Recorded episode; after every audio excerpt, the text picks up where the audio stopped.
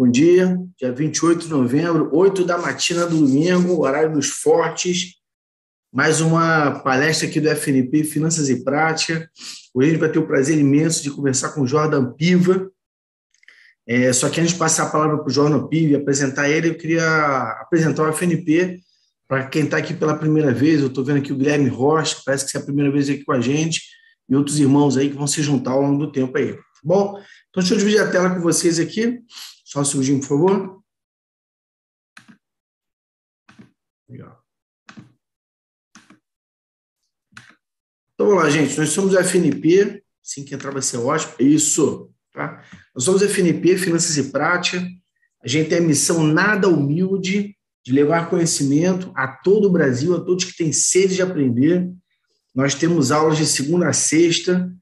Todos os nossos professores são executivos de mercado, pessoal calejado, que além de ter uma formação acadêmica esmerada, tem uma, tem uma, uma carreira executiva de sucesso, invejável, e a nossa missão aqui, enquanto, enquanto executivos e professores, é levar realmente o conhecimento ao país inteiro, tá?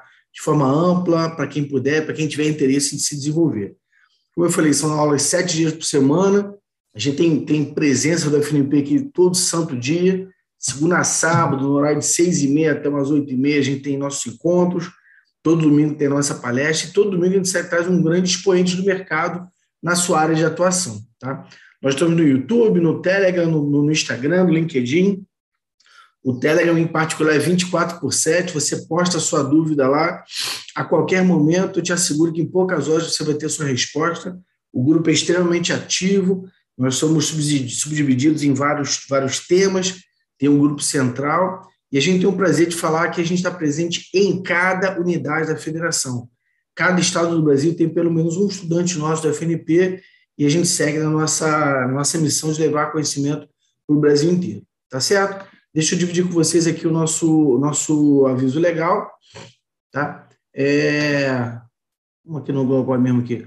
O aviso legal é o seguinte: a gente deixa claro que tudo que for dito aqui é opinião pessoal das pessoas que aqui estão, não é um posicionamento oficial do FNP, e a partir do momento que você deixar a sua câmera aberta, você está me dando a autorização para utilizar a sua imagem, dado que tudo que a gente trabalha aqui fica disponível no nosso canal do YouTube.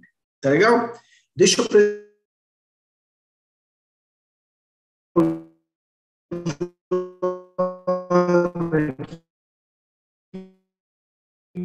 Jordan, Jordan, Jordan, é de longe, eu falo com muita tranquilidade isso, o vestibular mais difícil do Brasil, prova belíssima, se tanto 10 questões de cursiva, 10, 10 questões de cursivas, cada dia na semana é uma prova. Então, você tem uma prova só de, de, de, de, de álgebra, tem uma prova só de geometria, uma prova só de física, uma só de química. Vocês entenderam o padrão? É de segunda a sexta, segunda a sábado, uma, uma matéria por dia, cinco horas de prova. E o IME fica ali na, na, na URCA, é, é, brabo de entrar, brabo de sair. Não satisfeito, o Jordan foi meu aluno ali no Formação em Finanças do Copiage e teve uma vida acadêmica intensa, né? Ele teve, não tem, né? Jordan ele, ele é, foi professor do, do Eleva, chegou a ser sócio do Eleva. Ele é, foi do, do colégio Pense, né? Do, o Pense também é um grande colégio que é na, na área de formação de, de preparatório para concursos passou pelo Elite, né? Não te contei, Jordan, eu fui sócio do Elite, eu abri a unidade Madureira, lá em 1500 e vovô garoto, tá? Domingos Lopes, é, moleque. Eu, eu, dou aula lá hoje em dia ainda. Show de bola. Quem estudou lá foi o Gilberto Gil, se não me engano. É, eu, Gilberto eu vi Gil ele aqui na chamada, eu achei muito legal. Eu, eu já dividi turma com ele e tal. É, é, isso aí, Gilberto Gil foi do lado do Elite também, né?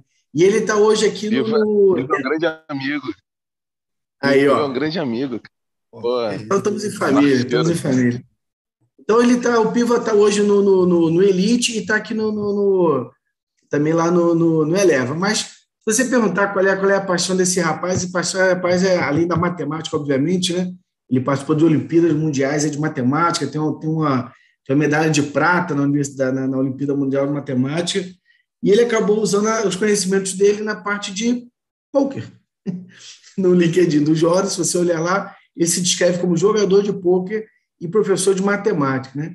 Só que o pôquer, para olhos pouco treinados, é só um jogo, mas o, o Pio vai mostrar para a gente que o pôquer tem muito mais de matemática do que a gente possa imaginar. Então, aqui no papo que o Piva vai ter com a gente, vai falar sobre, gente, sobre teoria dos jogos, vai falar com a gente sobre economia comportamental, tá? É, é, é, é quase que um exemplo prático do que a teoria pode e vai ser aplicada. Tá legal? Primeiro, agradecer a apresentação aí, Marcelo. Obrigado pela, pelas palavras. Tá? Bem feliz de, de ter sido chamado. É, esse é um assunto que eu acho bem legal, é, é, é, um pouco diferente, talvez, né? A gente até conversou um pouco durante a semana, um pouco diferente do que as pessoas talvez estejam acostumadas, e até a pensar sobre o que, que é, né? O que, que é o que, que é a teoria dos jogos, o que, que é poker, o que, que é a matemática por trás disso. Então, a minha ideia hoje aqui é tentar mostrar alguns conceitos iniciais. Eu não vou ficar fazendo muitas contas e nem ficar apelando muito para a parte matemática da coisa, minha ideia não é essa eu quero só tentar mostrar um pouco do que, que a gente faz, na verdade, do, do, quais são os conceitos que a gente usa, que a gente pensa, e como que a gente usa isso também em outras áreas. Né? Se vocês quiserem levar esses conceitos para outras aplicações, seja para o mercado financeiro, seja, por exemplo, para abrir uma empresa ou abrir um negócio mesmo, seja para consultoria ou qualquer coisa do tipo, a minha ideia é tentar mostrar que, na verdade, existem muitos conceitos em comum. Tá? Existe bastante coisa que a gente usa dentro da parte de jogos que também aparecem em outros setores, na verdade. Tá? Então, o que, eu vou, o que eu vou tentar exibir aqui são os conceitos introdutórios, com conceitos bem iniciais de matemática, que provavelmente muitas das pessoas que estão aqui assistindo já ouviram falar até. A gente vai falar um pouco sobre, sobre desvio padrão, sobre variância, sobre média e coisas do tipo. Tá? E aí depois eu vou dar aplicações mais específicas dentro de teoria dos jogos e vou mostrar como é que isso entraria também dentro de outras áreas. Tá? Essa é, é, a minha proposta inicial. Tá? Então, assim, o Marcelo já, já me apresentou um pouco, né? mas eu vou. Geralmente eu começo quase sempre qualquer apresentação falando um pouco de mim, apesar do Marcelo já ter mencionado, né? como ele bem citou. Eu sou formado pelo IME, sou engenheiro formado pelo IME em 2010. Tá? Eu trabalho no magistério desde 2008, na verdade. Assim que eu entrei no IME, eu comecei a, a dar aula eu parei de dar aula em 2010 para entrar no mercado de engenharia. Eu trabalhei na Exactum, que era uma empresa de engenharia, principalmente engenharia civil, engenharia mecânica. Tá? Eu fui tentar conhecer primeiro esse mercado, na verdade, porque como eu comecei a dar aula muito cedo, eu não tinha muita certeza ainda do que eu ia fazer, né? E como eu estava me formando em engenharia, obviamente, acho que valeria a pena poder trabalhar um pouco. Trabalhei lá por um ano, não foi uma coisa que eu gostei muito, para ser sincero. Voltei para o magistério, Fiquei dando aula mais ou menos uns cinco anos, até virar sócio do Eleva. Né? Quando eu virei sócio do Eleva, eu passei, fiquei um sócio mais ou menos uns dois anos, saí, decidi jogar pôquer. Essa talvez tenha sido uma das decisões mais difíceis da minha vida, na verdade. Né? É, provavelmente, assim, eu já tinha uma carreira bem estável dentro do magistério, eu já tinha conquistado bastante coisas, já tinha reconhecimento do mercado. E aí, numa decisão daquelas que não é assim de uma hora para outra, eu decidi mudar um pouco de vida e fui tentar arriscar um pouco mais. Tá? Tem vários motivos, acho que não vou entrar muito nisso. Tá? Fiquei um ano só jogando poker, passei um ano só jogando poker. Depois de um ano jogando poker, o primeiro ano foi muito mal, inclusive, foi muito diferente do que eu imaginava que ia ser. Tá? E aí, como eu, na verdade, gostava de dar aula, gostava do magistério também, eu voltei a dar aula e comecei a trabalhar meio período em cada uma das coisas. É, hoje eu dou aula dois dias na semana, jogo poker quatro dias na semana, de quatro a cinco, tá? E basicamente é isso, tá? Eu coloquei um pouco das coisas onde eu me, é, onde eu me formei, onde eu trabalhei e tudo mais, mas enfim, vou começar a falar da, da parte que, que interessa aqui, né? Vamos lá, vamos começar aqui. Tá? Eu dividi aqui a, a, a apresentação tá, em alguns tópicos. Vou começar falando primeiro de probabilidade, valor esperado eu imagino que isso é um conceito que quase todo mundo viu, tanto no ensino médio, quanto depois na faculdade, na verdade, como depois em qualquer MBA em finanças ou qualquer coisa do tipo. Tá? Então, eu vou começar explorando um pouco isso. Vou falar de intervalo de confiança. Tá? Quando eu chegar nessa parte de valor esperado, intervalo de confiança, eu vou entrar na parte de economia comportamental, que o Marcelo falou que eu ia comentar um pouco. Tá? É... O que, que muda né, em termos de tomada de decisão, quando a gente fala entre pensamento racional e pensamento emotivo.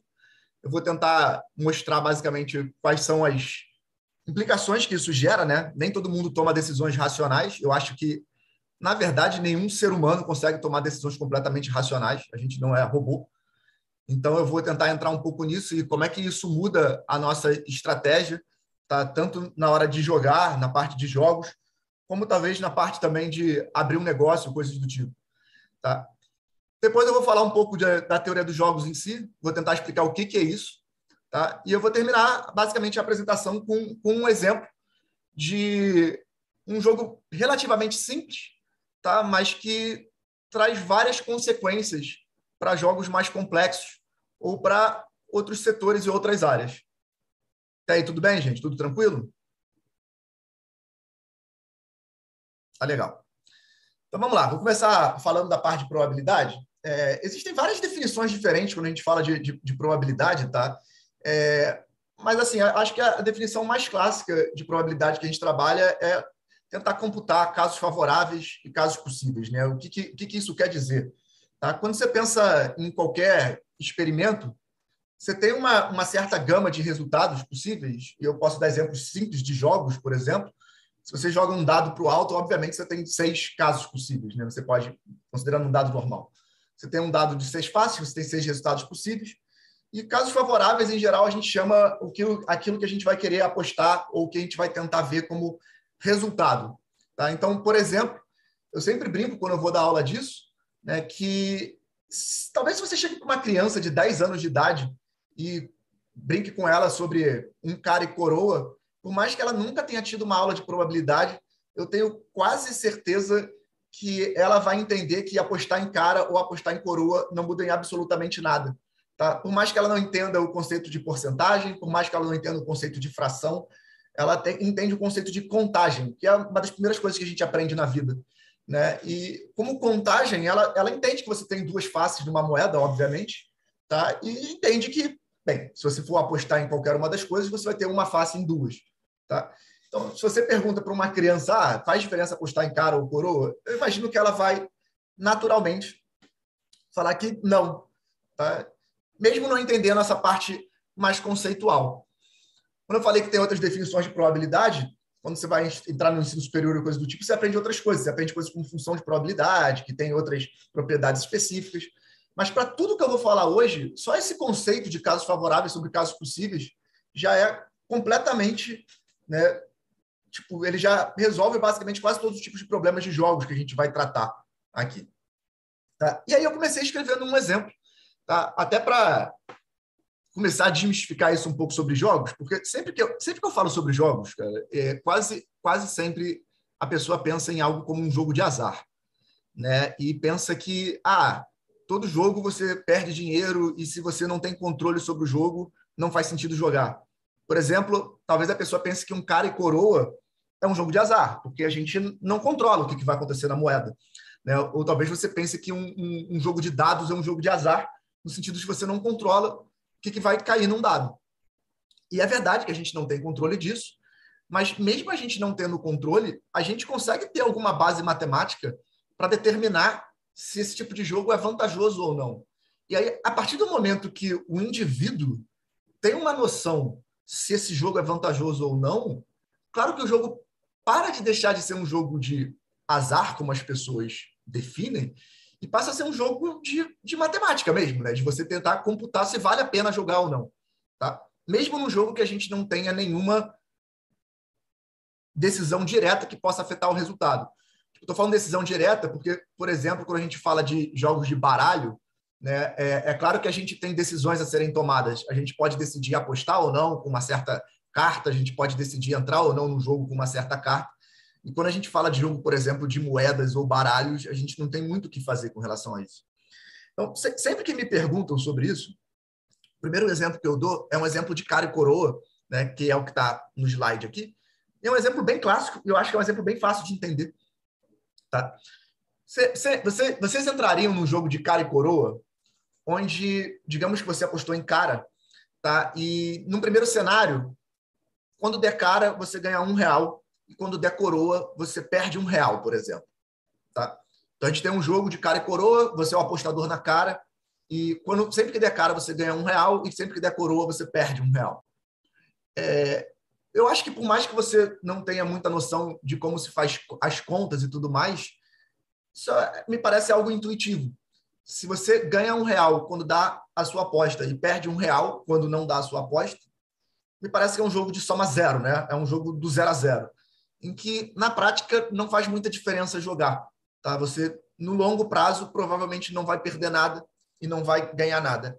E aí, só de estar falando isso já tem umas já tem uns termos que eu estou usando aqui que fazem sentido, né? Provavelmente você não vai ganhar nada ou não vai perder nada. Todas essas coisas a gente vai tentar entender como é que a gente computa em algum cenário, né? Como a gente calcula em algum cenário. E a gente vai tentar ver o que, que muda, por exemplo, se a pessoa não for completamente racional nesse tipo de decisão, tá? É, então eu, no exemplo que está aí no slide, eu até coloquei valores diferentes para de novo chamar atenção para sua intuição. Se, por exemplo, você aposta em cara e quando dá cara você ganha cinco reais e quando dá coroa você perde um real, você jogaria esse jogo? Eu imagino que sim. Né? Eu acho que faz muito sentido você jogar, porque, obviamente, quando você ganha, você está ganhando muito mais do que quando você perde. Tá? Coisas que você deveria levar em consideração. Tá? Primeiro, se você vai jogar uma vez só ou não. Isso, obviamente, faz diferença. Porque quando a gente joga só uma vez um jogo, a gente não necessariamente né, atinge de forma clara o valor esperado daquele jogo. Eu estou querendo dizer o seguinte: talvez esses cinco reais e um real, para a maioria das pessoas aqui, não faça diferença. De fato, não faz. Se eu colocar alguns zeros depois desses cinco, desse um real, você jogaria um jogo por, sei lá, 50 mil e 10 mil? Um jogo de cara e coroa? Isso, obviamente, tem um impacto na sua decisão. Tá? E quando você fala de um jogo de 50 mil e 10 mil, por exemplo, é, se você for jogar só uma vez, eu acredito que boa parte das pessoas não vai aceitar jogar. E por que, que boa parte das pessoas não vai aceitar jogar? Porque você tem a chance de perder 10 mil, e 10 mil é muito dinheiro para muita gente. Se não for muito dinheiro para você que está assistindo, não sei exatamente o que você considera muito dinheiro, coloca mais um zero, coloca 500 mil e 100 mil. Aí eu tenho certeza que isso começa a ficar arriscado para você. Tá? O ponto é, apesar do valor esperado ser positivo, eu nem entrei aqui na conta de valor esperado ainda, né? Quando você fala que vai jogar um jogo uma vez só, você tem um risco associado a perder esse dinheiro, né? E é óbvio que se esse dinheiro for relevante para você, dentro do seu patrimônio ou coisas do tipo, você vai acabar não jogando. Uma pessoa, por exemplo, tem dinheiro infinito, sei lá, o cara tem 50 milhões de reais, vou te dar um exemplo esdrúxulo aqui. É óbvio que ela joga, um, talvez jogasse, né? não sei se é óbvio para ela, mas jogar um jogo de 50 mil, 10 mil, deveria fazer sentido, porque ela consegue jogar esse jogo várias vezes. E aí teria que desviar muito, muito mesmo do, do valor esperado para começar a machucar o patrimônio da pessoa, por exemplo. Então, coisas que a gente deveria levar em consideração é quantas vezes você vai poder jogar isso, tá? E quanto isso impacta no seu patrimônio, tá? Quando eu falo patrimônio, talvez não precise impactar no seu patrimônio, mas o quanto te incomoda perder esse dinheiro. Né? Você pode, às vezes, ter um patrimônio infinito e se incomodar de perder um real, por exemplo. Isso acontece, tem pessoas que são assim no mercado. Enfim. Hum. Seguindo o exemplo do que eu estou dando, né? o que eu estou tentando explicar? Na maioria das vezes, se você fosse uma pessoa completamente racional, você deveria tentar analisar o valor esperado né, de um jogo. Por exemplo, naquele jogo anterior, como é que você computa o valor esperado desse jogo, cara? O que seria o valor esperado disso aqui? Bem, quando eu jogo um cara e coroa e eu ganho cinco reais, tá? Dentro do resultado cara, e perco um real dentro do resultado coroa, o que, que eu entendo? Que metade das vezes eu vou ganhar cinco reais e metade das vezes eu vou perder um real. As contas são bem simples. Você vai ver que todas as contas que a gente vai fazer aqui são bem simples, talvez exceto pelos exemplos finais que eu vou dar, para você entender como é que isso vai ganhando complexidade. Tá? Mas quando você olha, por exemplo, para metade das vezes ganhando cinco reais e metade das vezes perdendo um real, o que, que você pode fazer como conta? Eu tenho cinco reais vezes meio, né, no sentido que isso aqui me dá um valor esperado de 2,50 positivo, tá? e eu tenho um real negativo vezes meio, no sentido que isso aqui me dá um valor esperado negativo de 50 centavos. E aí, se eu tenho um valor esperado positivo para a cara de 2,50 e eu tenho um valor esperado negativo de 50 centavos, né? no caso de coroa, claramente o valor esperado desse jogo é 2,50 menos 50, que daria R$ reais. Isso quer dizer o quê? Que no longo prazo, tá? eu deveria estar tá perto de número de jogos vezes dois reais. Não sei se isso faz sentido, mas obviamente no longo prazo eu não vou estar ganhando dois reais. Eu vou estar ganhando dois reais vezes a quantidade de vezes que eu vou jogar.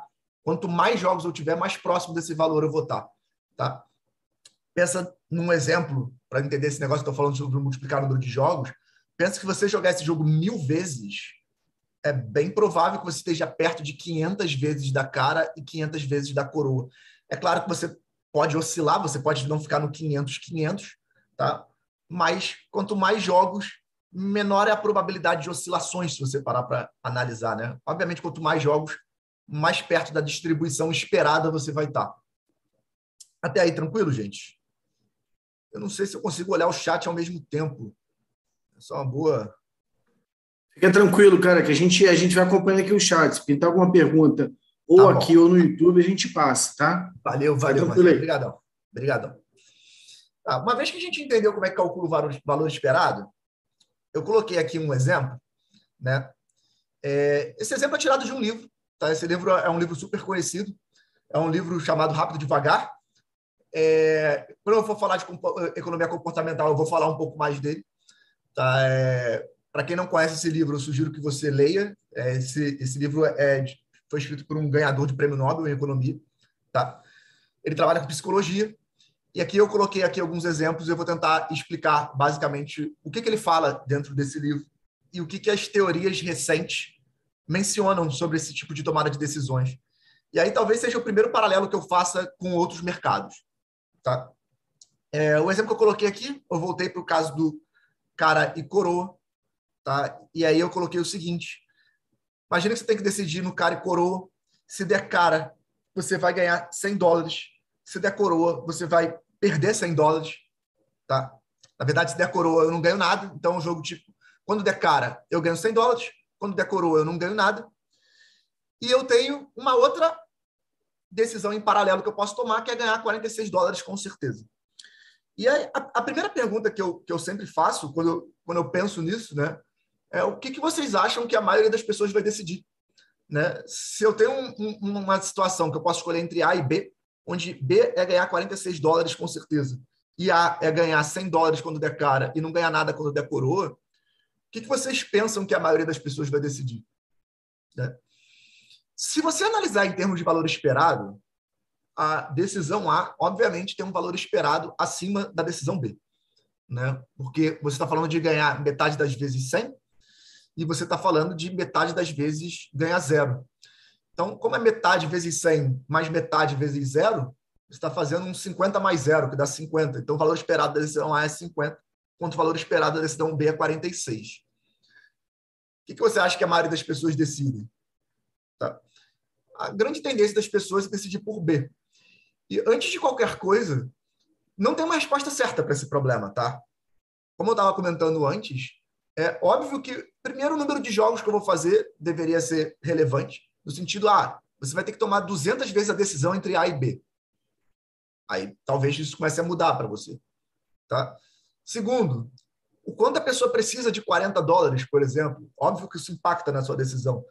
Se, se, de novo, se a gente aumentar esses valores, imagina que você tem uma dívida para pagar né? E aí a gente está apostando num lugar, numa coisa que tem valor esperado 50 mil dólares e numa coisa que tem valor esperado 46 mil dólares. É óbvio que se você tem uma dívida né, ou qualquer outra coisa do tipo, você vai preferir ter a certeza dos, dos 46 mil dólares. Então, na hora que a gente toma decisões, o valor esperado, propriamente dito, não é a única coisa que a gente toma como base. Tá? Isso deveria entrar. Provavelmente, cara, para quem está assistindo aqui, se você investe no mercado financeiro e coisas do tipo, você tem decisões parecidas com essa. No sentido de se você vai comprar, por exemplo, uma ação que é muito volátil ou menos volátil, por exemplo. Você pode entender que isso aqui é, é, é um, é um jogo de volatilidade, por exemplo, tá? onde na decisão B você tem um ganho menor, mas volatilidade zero, né? enquanto na decisão A você tem um ganho esperado maior, mas volatilidade maior. Tá? E aí é óbvio que, dependendo do quanto você está investindo do seu patrimônio, dependendo do quanto você quer diversificar o seu investimento, né, você vai tentar determinar o quanto de A ou de B você vai fazer, por exemplo. Tá? Enfim.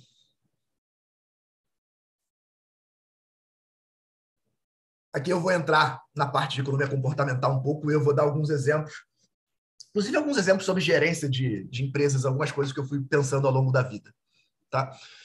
Tá, existem dois tipos de decisões a serem tomadas, né, que a gente está falando. Existe a decisão racional, que é baseada apenas em valor esperado, que é o que um computador poderia fazer. Se você colocar um programa para rodar, tipo, ah, vamos colocar um, um programa para analisar quais são as ações que a gente vai comprar e coisas do tipo.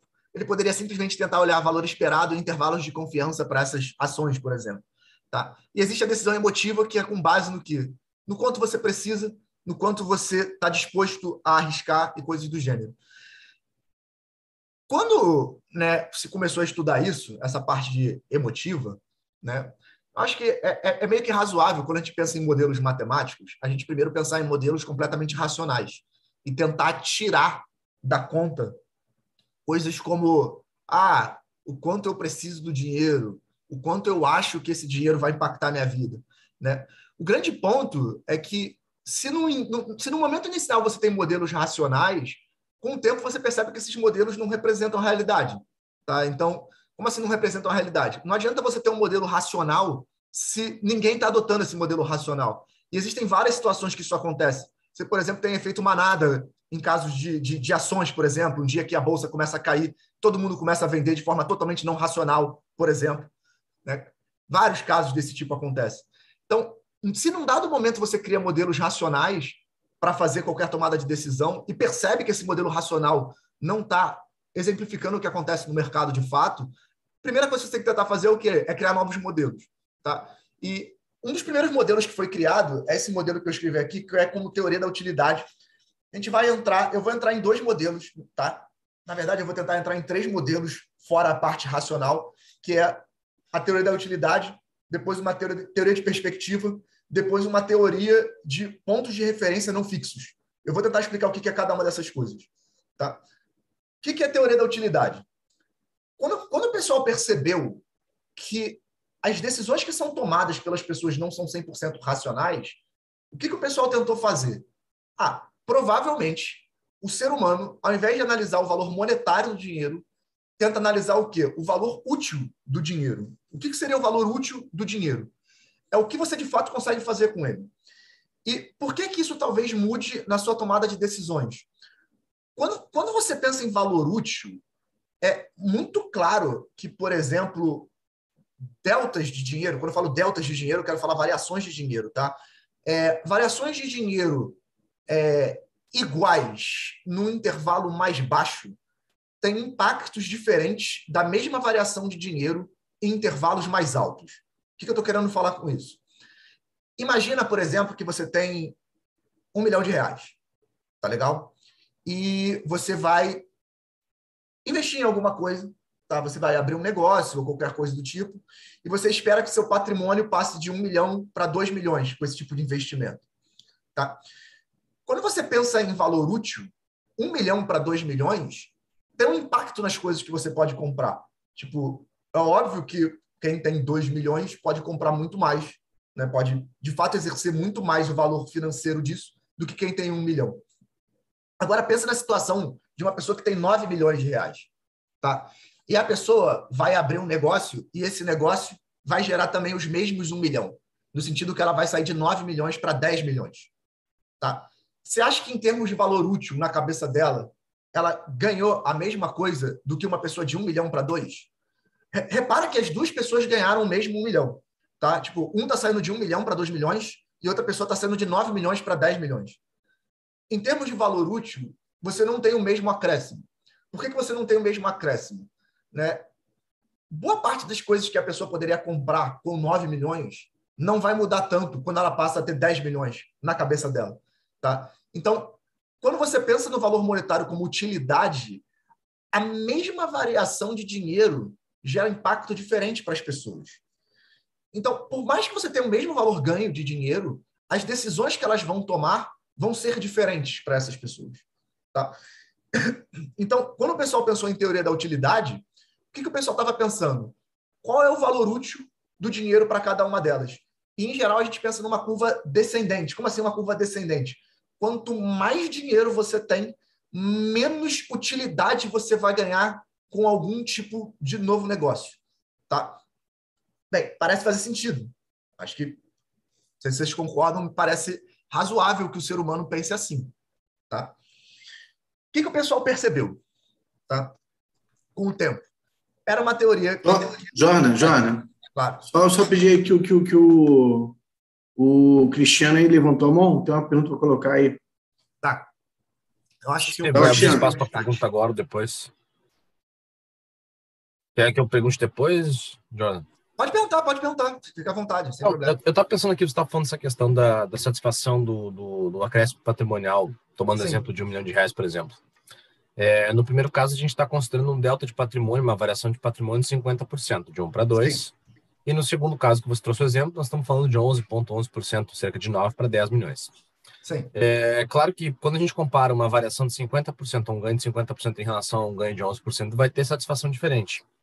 É, o que eu estava pensando aqui, é, eu estava pensando em modelo para isso, se o gráfico de satisfação, na verdade, ele teria que ser um gráfico com, com mais de dois eixos, porque ele teria que levar em consideração quanto que a pessoa tem, a variação patrimonial, e essa relação é, é uma parábola descendente ao longo do tempo. Ele, tange, ele, ele tende a zero, mas não chega a encostar em zero. Vamos supor, o cara que é bilionário, se ganhar um milhão, é, é troco, é o custo da hora de trabalho dele, por exemplo.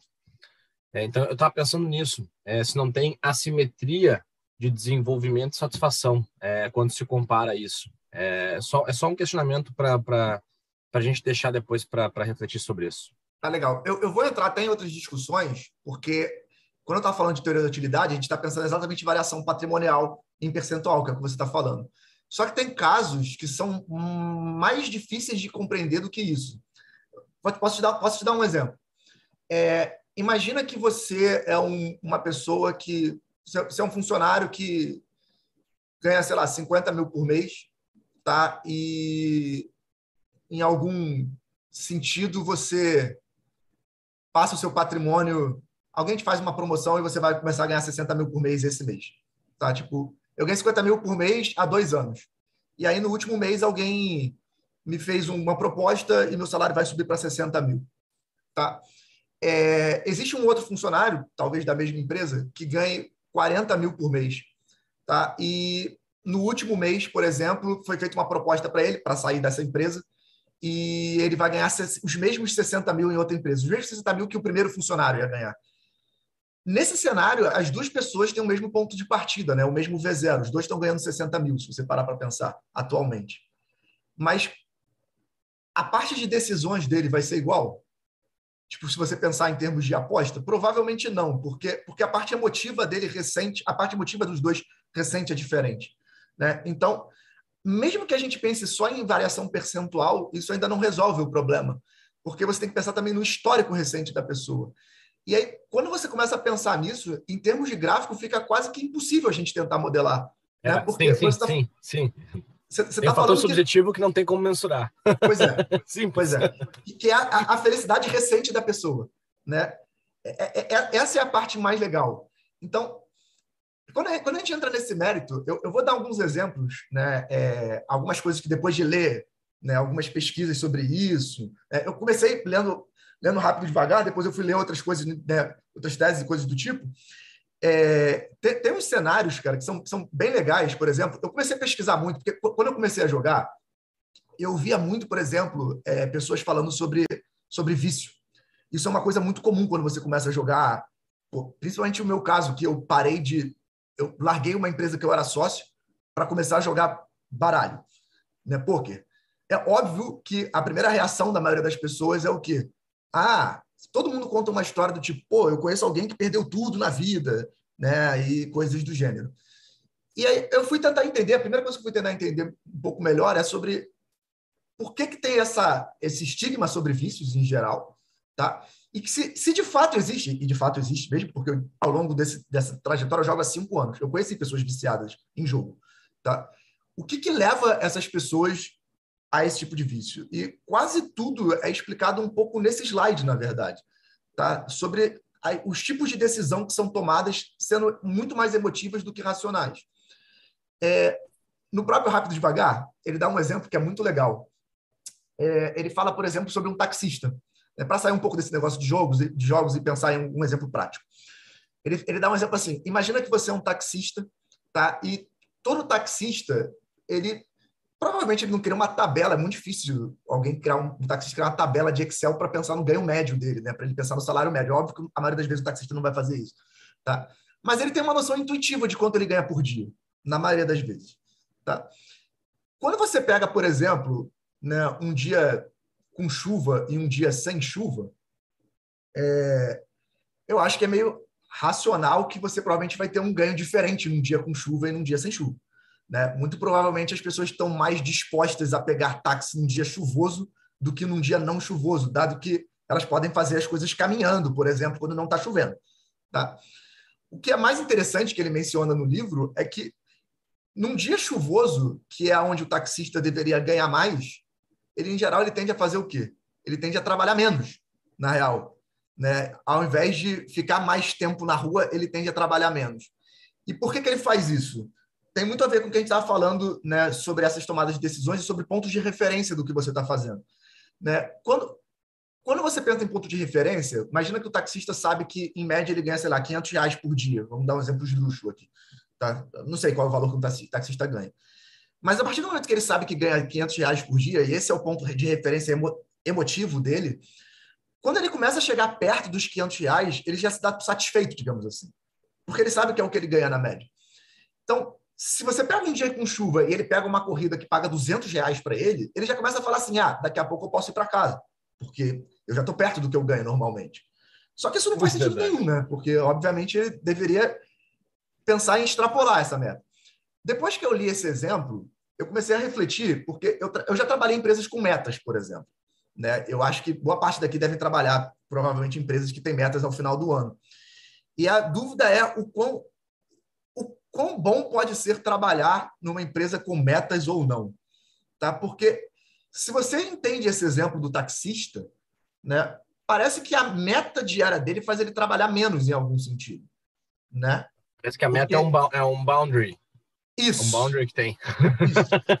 em, vez de ser, em vez de ser um, um propulsor, ele é um limitador de velocidade, vamos dizer assim. Pois é. Eu, eu, eu já cheguei, por exemplo, há poucos anos atrás, eu queria eu comecei a correr. Quando eu, quando eu saí da, da escola que eu trabalhava, né, eu comecei a. Eu estava me sentindo meio mal, porque eu estava né, ficando cansado, de, de, porque eu ficava cansado de dar aula, isso me incomodava. E aí eu comecei, eu fui para academia, fui correr, a primeira vez corri um quilômetro. Falei, pô, cara, que horrível, não consigo correr nada. Aí eu coloquei como uma meta, tipo, ah, vou colocar uma meta aqui absurda, vou tentar correr uma meia maratona primeiro. Foi legal ter a meta, porque eu, de fato, comecei a treinar, treinar, treinar, treinar, treinar, e eu consegui correr a meia maratona e até correr uma maratona depois. Só que tem um problema nisso. Depois que você faz isso, o que, que acontece? Pelo menos o que aconteceu comigo. Tá? Depois que eu corri a maratona completa, a sensação de que você bateu a meta te faz você parar, num certo sentido. Faz você meio que desmotivar completamente. Você fala assim, ah, beleza, eu, eu cheguei naquela, naquele limite ali que eu queria, tá bom, agora posso parar. É, é claro que foi legal eu correr a maratona, eu fiquei muito feliz, pô. Tá? É, foi, foi bom. Mas se você pensar como agente motivador, né, foi um pouco ruim no sentido de que quando você chegou naquele ponto, você parece que você desliga a coisa meio que automático. Eu acho que isso é quase que do ser humano, na real. Quando a gente pega esse exemplo do taxista, é a mesma coisa. Então, o, que, que eu vejo as empresas fazendo hoje? Tá? É óbvio que, primeiro, quando você vai colocar metas na empresa, eu acho que quase toda empresa coloca uma meta que é muito difícil de alcançar. Talvez de forma quase que inconsciente, percebendo que se colocar uma meta que é fácil, tipo, as pessoas só vão trabalhar ali, vão, até ali vão parar. Então, óbvio que, em geral, as metas das empresas são muito difíceis de bater. Isso faz sentido em termos de você aumentar a produção anual da pessoa. Tá? Por outro lado, né, se você errar a mão na meta, provavelmente, se você, por exemplo, pega um ano que é bom, tipo, digamos que você tem um ano que tem tudo para ser bom financeiramente e você ajustou mal a meta, você provavelmente vai acabar ganhando menos do que você poderia ganhar naquele ano. Isso, é, isso é um problema, na real. Tá? E quase sempre quando a gente faz as metas, pelo menos a empresa que eu trabalhava, quase sempre que a gente faz essas metas anuais, a gente não tem muita noção do comportamento econômico daquele ano. Por exemplo, ninguém previa pandemia, por exemplo, é um, é um caso claro. Né? Então, como essas metas são feitas com, às vezes, muita antecedência, quando eu trabalhei em escola, as metas eram anuais, tá? Eu não sei como é que cada um trabalha aqui dentro de cada empresa. Tá? É claro que as metas são revistas ao longo do tempo, é meio óbvio isso. Né? Mas eu, eu só estou querendo mostrar como, como, como que esses, esses pontos de referência refletem dentro do que você vai fazer e dentro da tomada de decisão. É esse que é o problema. Olha, deixa, deixa, eu, deixa eu dar uma, dar, ajudar também, cara, exemplo de banco, tá? Banco de investimento, né? É, banco de investimento, você tem lá a, a, é, o que importa é a meta global do banco, né? Se você tem uma área, e eu vi isso acontecer, tá? Não vou citar o banco não para preservar as pessoas. Todo mundo ganhou, estava ganhando muito dinheiro, estava se aproximando do final do semestre, né? O banco geralmente paga bônus em base semestral, e a área de derivativos foi fazer uma graça, se arrebentou de um jeito que levou o bônus de todo mundo. Ou seja, semestre seguinte, o cara não conseguia ir ao banheiro sem levar uma surra, né? Brincando, né? Agora, o, o ponto que você estava comentando é o seguinte: a partir do momento que o cara chega, no, e banco geralmente quer ganhar cada vez mais, né? O banco de investimento de empresa quer quanto mais melhor. Só que isso leva a equipe a ter o seguinte comportamento.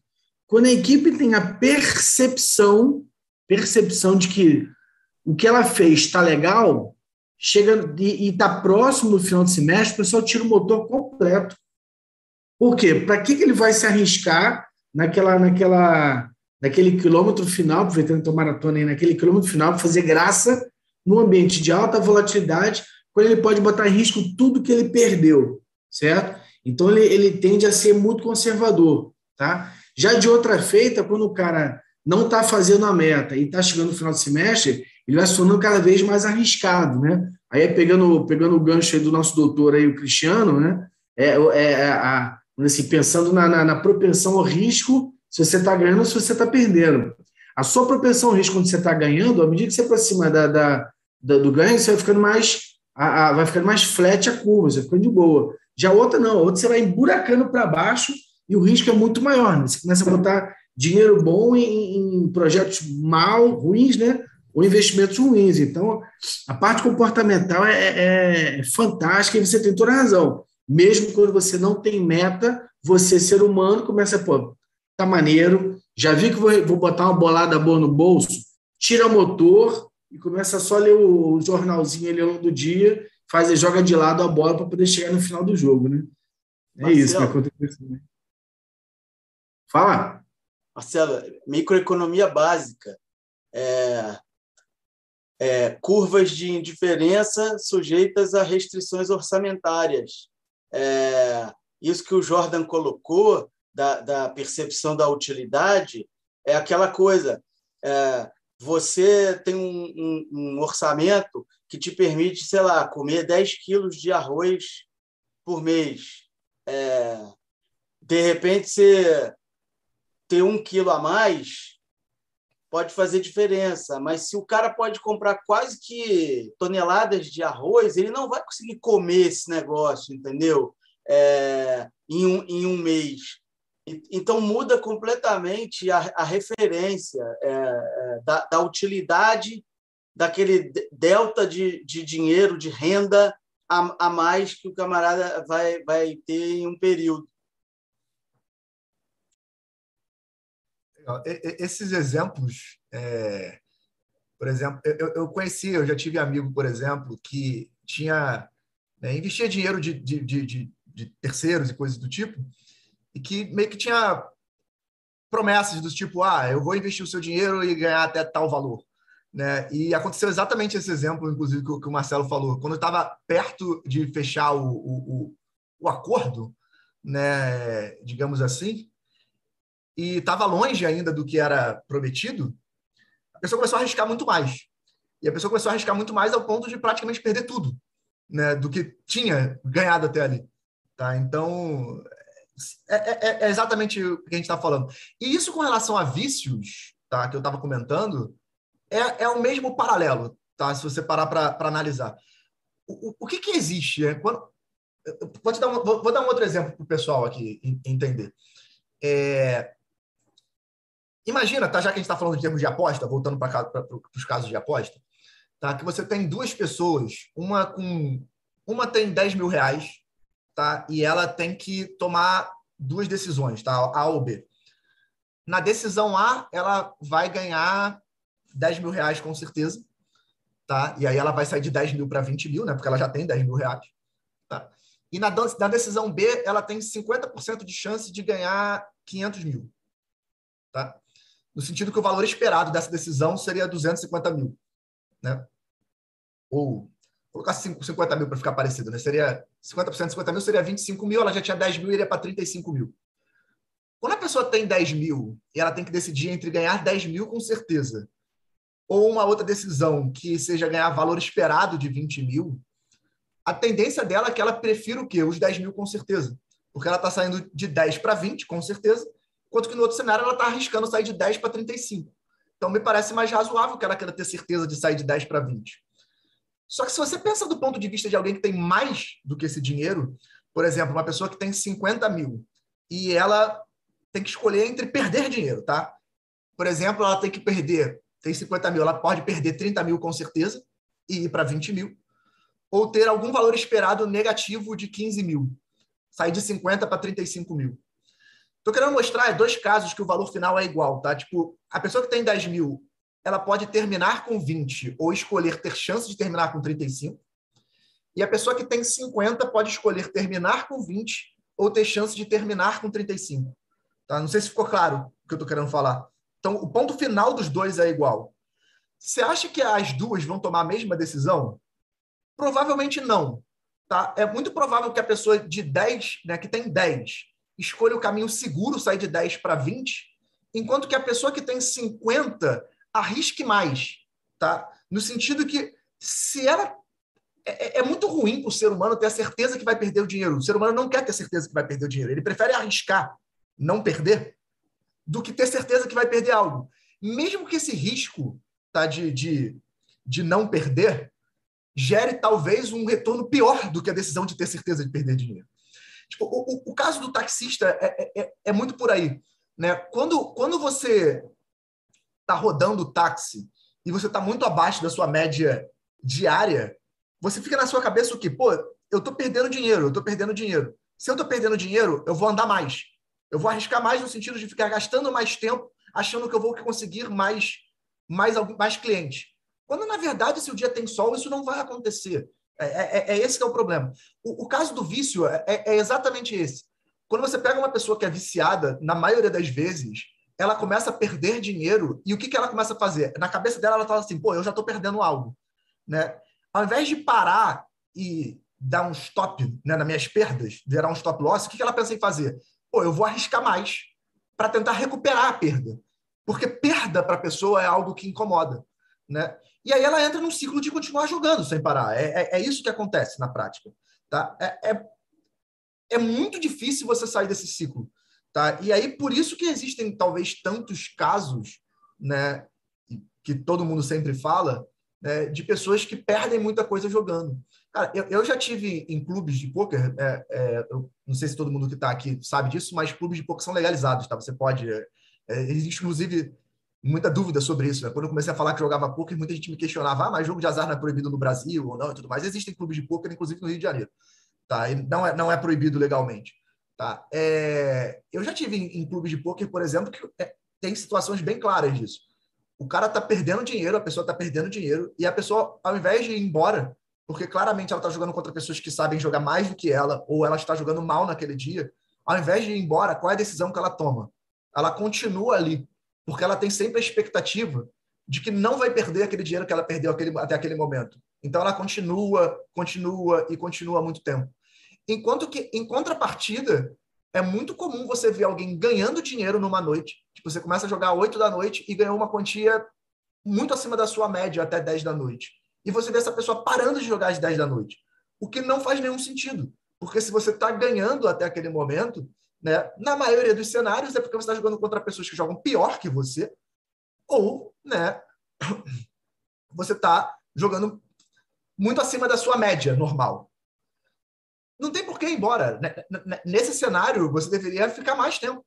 É o mesmo exemplo do banco, é o mesmo exemplo do táxi, é o mesmo exemplo de investimentos, é o mesmo exemplo para todos os casos. É isso que eu estou querendo falar. Até aí, tranquilo, gente? Foi? Tá bom. É...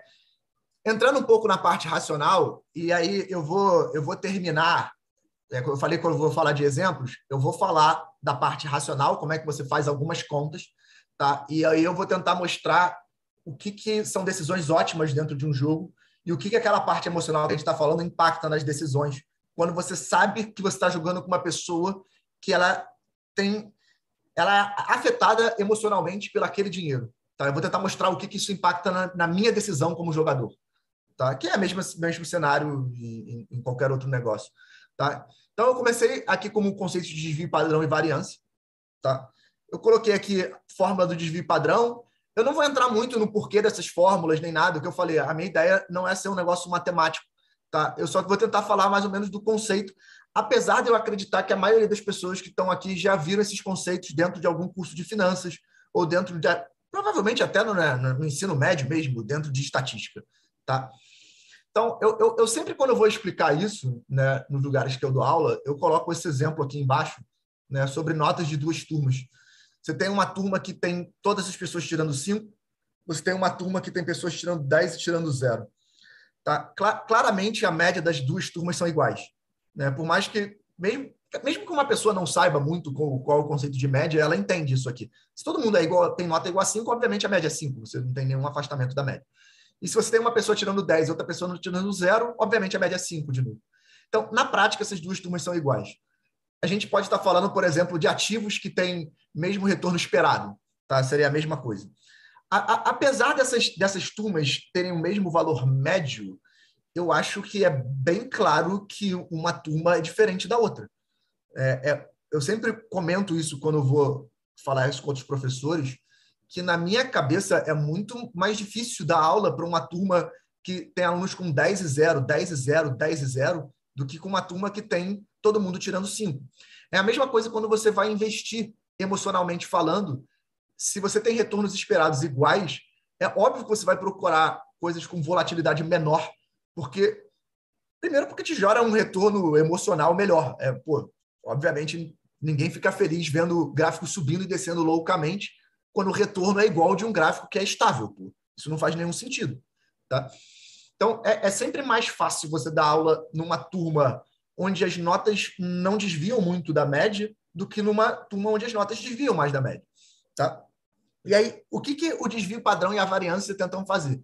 Eles tentam metrificar isso em algum sentido. Tá? Essa fórmula que nem é tão difícil de entender, na real. Tá? É, com, esse exemplo, acho que fica bem fácil. Tá? Se, se, você fosse pensar em desvio como quantos dados estão afastados da média, né? Quando você pensa, por exemplo, na turma A, você não tem nenhum afastamento da média. Então, obviamente, os desvios aqui todos são zero.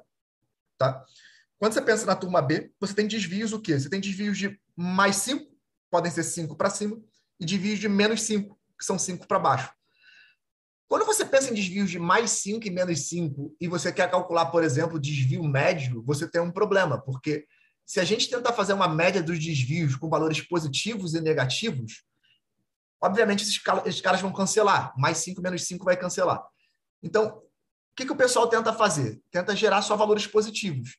Por isso que tem esse quadrado tá, no desvio padrão. Para quem não entende o porquê do quadrado no desvio padrão, é para garantir o quê? Que, que todos os desvios vão ser computados de forma positiva. Quando você faz isso, obviamente você tira esse problema de um desvio positivo cancelar com um desvio negativo. Tá? Existem duas formas de fazer isso, na verdade, tá? Se você parar para pensar, inclusive, talvez a sua intuição seja falar só tira o sinal, né? Tipo, ah, se você tirasse só o sinal, seria melhor, obviamente. Tá? Tem um motivo para ser quadrado, mas o que eu estou querendo falar é que você garantir que todos os valores são positivos tem duas formas. Ou você tira sinal, que seria colocar módulo nas coisas, ou você leva todo mundo ao quadrado. Ah, só para dar uma ideia do porquê levar ao quadrado é melhor, quando você calcula desvio com esses quadrados, o valor, o valor gerado é maior do que o valor com módulos. Então, seu intervalo de segurança vai abranger mais resultados. É por isso que você pega quadrados e não módulo. Tá? Tem, um, tem, tem uma explicação razoável para isso. De qualquer forma, não quero ficar entrando muito nessa parte aqui de, de, de matemática das, da, da, coisa. Eu só quero falar o quê? Que você tem uma forma de metrificar o quanto os dados estão se afastando. Tá? É, um detalhe tá? entrando no porquê de ter esse quadrado aqui no D ao quadrado, se você quiser entender o porquê disso. Tá? Uma dúvida que muita gente tem é por que, que existe desvio padrão e por que, que existe variância, por exemplo? Por que, que você eleva ao quadrado uma coisa, por que, que você não eleva? É, é, é uma dúvida comum que eu vejo. Tá? Se você, por exemplo, pensar nos desvios desses dados aqui, 10, 0, 10, 0, 10, 0, você tem desvios de mais 5 e menos 5. Tá? Quando você levar ao quadrado todo mundo, você vai ficar com desvios de 25. Né? Então, você vai fazer como se fosse 25, mais 25, mais 25, mais 25, mais 25, mais 25, dividido por 6. Tá? Dado que são seis dados. Qual é o problema disso, cara? Quando, quando você faz isso, você muda a ordem de grandeza dos dados. Eu não sei se vocês entendem o que eu estou falando. Mas se os dados variam de 0 a 10 e eu pego os desvios e elevo ao quadrado, eu estou saindo de caras que eram de mais 5 e menos 5 para um cara que foi para 25 como unidade. Tá? É óbvio que isso estraga a sua, a sua percepção dos dados. Então, o que, a gente faz com esse tipo de problema? Como a gente levou ao quadrado cada um dos dados, a gente está calculando a média desses desvios ao quadrado, para a gente voltar para a mesma ordem de grandeza, o que, que a gente deveria fazer? Tirar a raiz quadrada desse cara. Quando a gente tira a raiz quadrada desse valor, a gente volta para a mesma ordem de grandeza dos dados originais. Tá? Então, por, por, isso que dentro do desvio padrão, a gente calcula o quê? Exatamente esses desvios ao quadrado, calcula o desvio médio e tira a raiz quadrada. Isso deveria fazer mais sentido no, no, no, no quesito que, quando eu quero analisar dados, eu não deveria olhar tanto para a variância e deveria olhar mais para o desvio padrão, porque a ordem de grandeza do desvio padrão é parecida com a ordem de grandeza da média dos dados. Tá?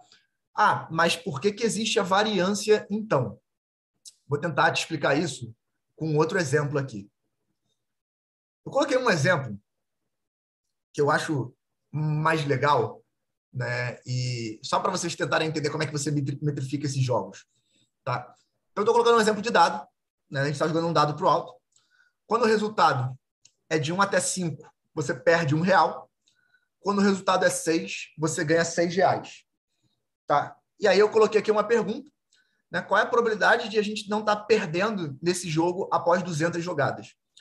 Só para ficar claro, vamos tentar calcular o valor esperado aqui e tentar calcular o desvio padrão desse jogo para tentar entender mais ou menos o que está acontecendo. Tá? Quando você pensa nesse jogo, você tem né, de 1 até 5 você ganha um real e 6 você de 1 até 5 você perde um real e 6 você ganha 6 reais. Qual o valor esperado desse jogo? Hum. Basicamente, 5 sextos das vezes a gente está perdendo um real, né? 5 sextos porque são 5 faces em 6, tá? E um sexto das vezes a gente está ganhando 6 reais. Um sexto das vezes ganhando 6 reais, isso, isso aqui dá um valor esperado de um real positivo, né?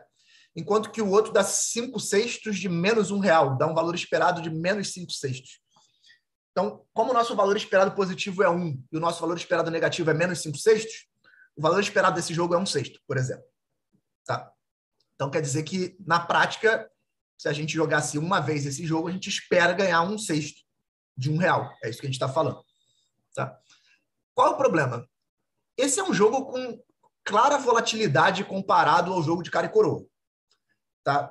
É, quando você pensa em cara e coroa, você obviamente só tem dois resultados possíveis. A volatilidade, obviamente, é menor. Tá? Quando você pensa num jogo de dados, um jogo de dados você tem seis resultados possíveis. Obviamente, a volatilidade é maior. Quanto mais resultados possíveis você tiver, mais volátil vai ser seu jogo. Isso deveria fazer sentido. Um jogo de baralho, por exemplo, é muito mais volátil quando a gente fala num jogo de 52 cartas. Tá? Então, apesar do nosso valor esperado aqui ser positivo, de um sexto, né, é, talvez muita gente pense em não jogar isso aqui. Por quê? Porque ela percebe que cinco sextos das vezes ela vai estar perdendo. Ou seja, na maioria das vezes você vai perder esse um real. Apesar do seu ganho com seis compensar essa perda.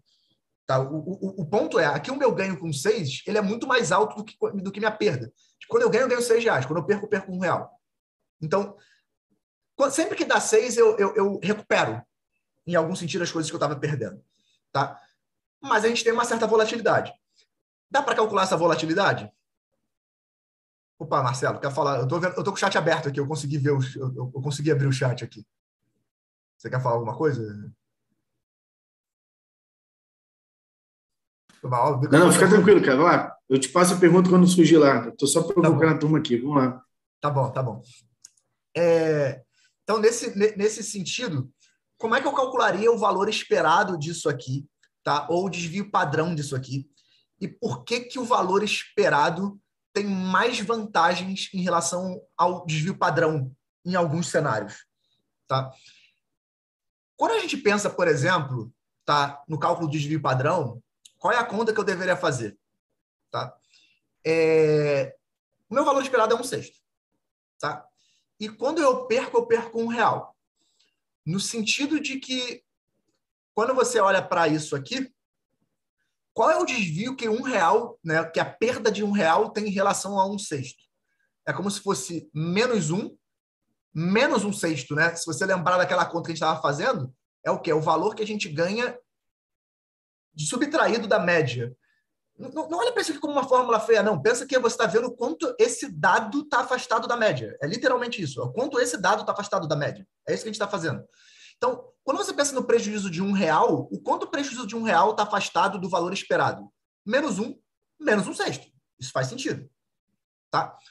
Quando você pensa no ganho de seis reais, qual, o quanto esses seis reais está afastado da média? Seis menos um sexto. Tá? Então, num cenário eu tenho menos um menos um sexto, no outro cenário, eu tenho 6 menos 1 sexto. Como a gente quer deixar essas coisas positivas, a gente vai levar ao quadrado cada um dos caras. Tá certo? E a gente vai fazer uma média, só que aqui é óbvio que é uma média ponderada, no sentido de que, que o quê? 5 sextos das vezes, você vai ter esse desvio menos 1 menos 1 sexto ao quadrado. E 1 sexto das vezes, você vai ter 6 menos 1 sexto ao quadrado. Eu não estou preocupado com a conta aqui, tá, gente? Eu não quero fazer as contas, não quero olhar para o número, senão vai ficar um negócio muito carregado. Eu só quero que você entenda o que está acontecendo. Tá? Quando você calcular o desvio padrão, você vai calcular essa média ponderada e vai tirar a raiz quadrada. O que, que esse desvio padrão vai representar? Esse desvio padrão vai representar o quê? Algum intervalo de confiança para quando você for jogar uma única vez. Tá? Tipo, a maioria das vezes que você for jogar, você vai estar tá dentro de um valor médio com alguns desvios para cima e alguns desvios para baixo. Tá? A gente poderia, eu poderia entrar aqui em distribuição normal, falar o, o intervalo de confiança para três desvios para cima, três desvios para baixo. Eu, eu, não quero entrar nessa, nessa parte. Eu só quero que você entenda qual é a comparação e por que, que a gente fala de variância também e não só de desvio padrão. Tá? Quando você pensa, por exemplo, em 200 jogos, né, o meu valor esperado ele era de um sexto. Quando a gente fala que o valor esperado era de um sexto, era de um sexto dentro de um jogo. Isso quer dizer o quê? Que eu espero ganhar um sexto de um real dentro de um jogo. Quando eu jogo 200 vezes, você, vocês entendem que eu posso simplesmente fazer 200 vezes um sexto? Por quê? Porque se o valor esperado de um jogo é um sexto e eu estou jogando 200 vezes isso, eu espero que eu vou ganhar 200 vezes um sexto. Isso parece fazer sentido. Tá? Quando você pensa do ponto de, do, do ponto de vista do desvio padrão, vocês acham que eu posso simplesmente calcular o desvio padrão e multiplicar por 200? O que, que a sua intuição te fala? Dado que eu tenho um desvio padrão para algum investimento, tá? ou para um jogo, igual eu estou fazendo aqui, se eu replicar esse jogo 200 vezes, eu posso pensar que o desvio padrão é 200 vezes esse desvio padrão calculado para um jogo? Vê se vocês entendem que não. E vê se. Eu vou tentar explicar o porquê que não. Tá? Quando a gente calcula o desvio padrão, a gente tira a raiz quadrada dos valores. Tá? E a partir do momento que você tira a raiz quadrada dos valores, você perde o direito de somar as coisas. Como assim? Como assim? Se eu, por exemplo, pô, eu posso dar um exemplo matemático, aritmético bem fácil, que dá para explicar no nono ano quase. Se eu, por exemplo, penso em raiz de 2 e somo com raiz de 3, isso não é a mesma coisa que raiz de 2 mais 3, pô. Tá? Eu não posso. Tipo, raiz quadrada de uma soma não é a mesma coisa que a soma de raízes quadradas. Tá? Então, quando, quando, quando, você tira, quando você tira o desvio padrão, você começa a calcular a raiz quadrada, isso não dá mais o direito de você fazer o quê? A simplesmente somar os desvios de cada um dos investimentos que você tem. Tá? É, é, é, é isso que você perde quando você tira a raiz quadrada. Quando você vai para a variância, você tira essa raiz quadrada do meio do caminho. Né? A variância pega exatamente o desvio padrão e eleva ao quadrado. E a partir do momento que você tem esses caras sem a raiz quadrada, você ganha o direito de somar esses valores. No sentido de que, por exemplo, por exemplo, nesse meu caso aqui, tá? Nesse meu caso aqui, se eu calculo a variância de um jogo e eu penso na variância de 200 jogos, eu posso simplesmente fazer o quê? 200 vezes a variância de um jogo, tá? Para carteiras de investimento, isso é um pouco diferente, tá? Porque quando você pensa em carteiras de investimento, você vai fazer uma proporção diferente entre as coisas. Para quem já estudou isso dentro de, de aplicações financeiras, existem fórmulas para isso. Se você, por exemplo, tem um investimento que tem um certo desvio padrão e tem um outro investimento que tem um certo desvio padrão, se você quer compor a sua carteira com esses dois investimentos, você tem fórmulas fechadas para isso. Mas a justificativa dessas fórmulas é a mesma que eu falei nesse exemplo mais simples. Tá? Eu estou dando esse exemplo mais simples para você entender a conta que você está fazendo. Apesar de eu não estar tá falando qual é a conta que você faz, por exemplo, para carteiras, eu só quero que você entenda que você não pode somar desvios à vontade. Basicamente por conta da raiz quadrada. É esse que é o problema. Tá? Então, para esse jogo específico, que eu estou jogando o mesmo jogo, que é diferente do cenário de carteiras, que a gente está fazendo carteiras, aplicações diferentes, em tipos de investimentos diferentes. Para esse meu jogo, que eu estou jogando o mesmo jogo 200 vezes, eu posso resolver esse problema como? Calculo a variância, onde eu estou sumindo com a raiz quadrada, né? a variância é o desvio padrão ao quadrado, e isso me dá o direito de simplesmente multiplicar por 200 que, que eu faço? Depois que eu multipliquei a minha variância por 200, eu calculei a minha variância de jogar 200 jogos. Agora que eu tenho a variância de jogar 200 jogos, eu retorno ao que? Ao desvio padrão. Eu simplesmente calculo a raiz quadrada dessa minha nova variância. Isso, isso fez sentido matemático? Eu, eu, se, se, isso tiver feito sentido, as coisas que você aprende, né? É, muita gente aprende as fórmulas decoradas dentro de gestão de carteiras, por exemplo, e eu só querendo te dar uma luz do porquê que existe aquela fórmula. as fórmulas, quando você pega lá, por exemplo, é, desvio ao quadrado vezes percentual da carteira ao quadrado, mais mesma coisa com outro ativo e compara com a covariância dos outros ativos, talvez são coisas que vocês aprenderam, por exemplo, você soma lá duas vezes, né? Composição de um investimento, vezes composição de outro investimento, vezes a covariância dos dois, dos dois investimentos. É exatamente isso aqui, tá? É exatamente o mesmo cenário. Tá? E aí você só replica isso para mais coisas. Até aí tranquilo, gente? Foi? Tá. É, eu estou vendo que talvez a, a apresentação está ficando muito longa. Né? Eu, eu vou. Jordan, olha só, só para te dar um bisu aí, cara. A gente a gente mente para você diz que é de 8 às 9, tá? tá bom, a gente vai tranquilo até 9h30, 9h45, eu enxoto todo mundo e o palestrante também. Tá bom. Eu mando tá todo mundo para casa porque domingo é dia de, de, de, de, de, ver a família. E outra tá coisa, cara, esses conceitos todos que você comentou, de desvio padrão, variância, o Gilberto Gil está com uma matéria segunda-feira, é, de 7 meses, 8 meses, exatamente sobre estatística.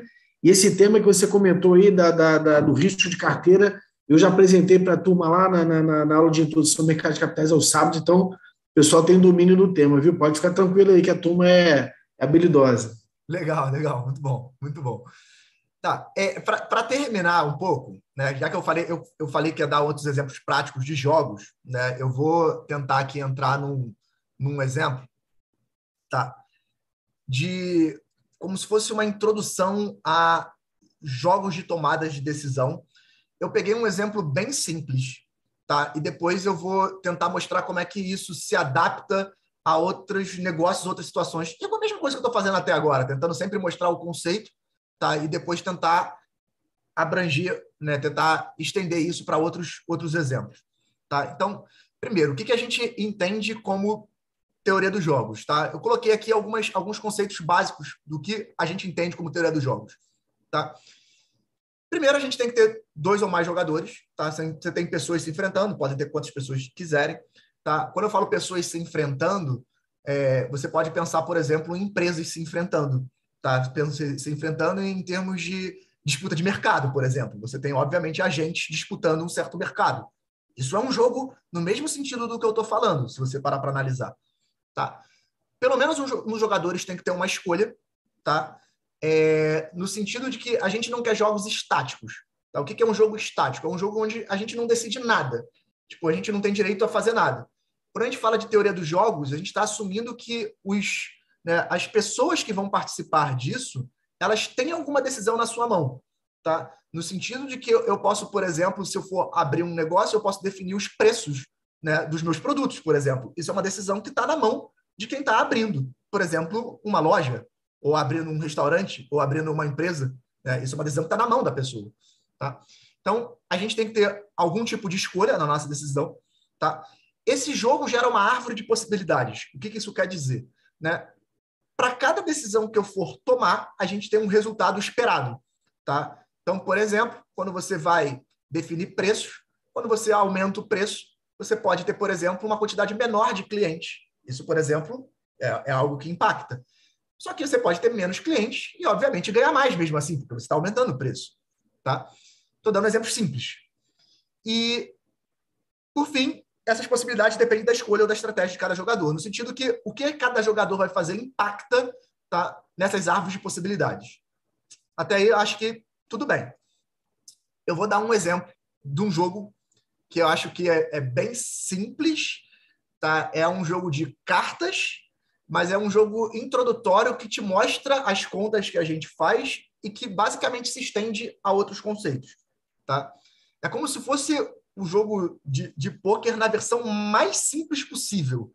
Tá? Você vai entender basicamente o que, que eu faço, em algum sentido, mas numa versão bem simples. Um baralho de três cartas. Tipo, ao invés de fazer um baralho de 52 cartas, vou fazer um baralho só com três cartas para você entender mais ou menos o que está acontecendo. Tá bom? Então, olha só, imagina que você tem um baralho, né, esse baralho de três cartas. Tá? Se você olhar para essa matriz aqui, não se preocupa muito com isso. Tá? Eu, eu, vou tentar, como eu fiz nos outros slides, ao invés de ficar falando muito da parte numérica, eu vou tentar mostrar só a parte conceitual do que está acontecendo no jogo. E aí eu queria tentar que vocês participassem de forma intuitiva do que a gente pode fazer ou não. Tá?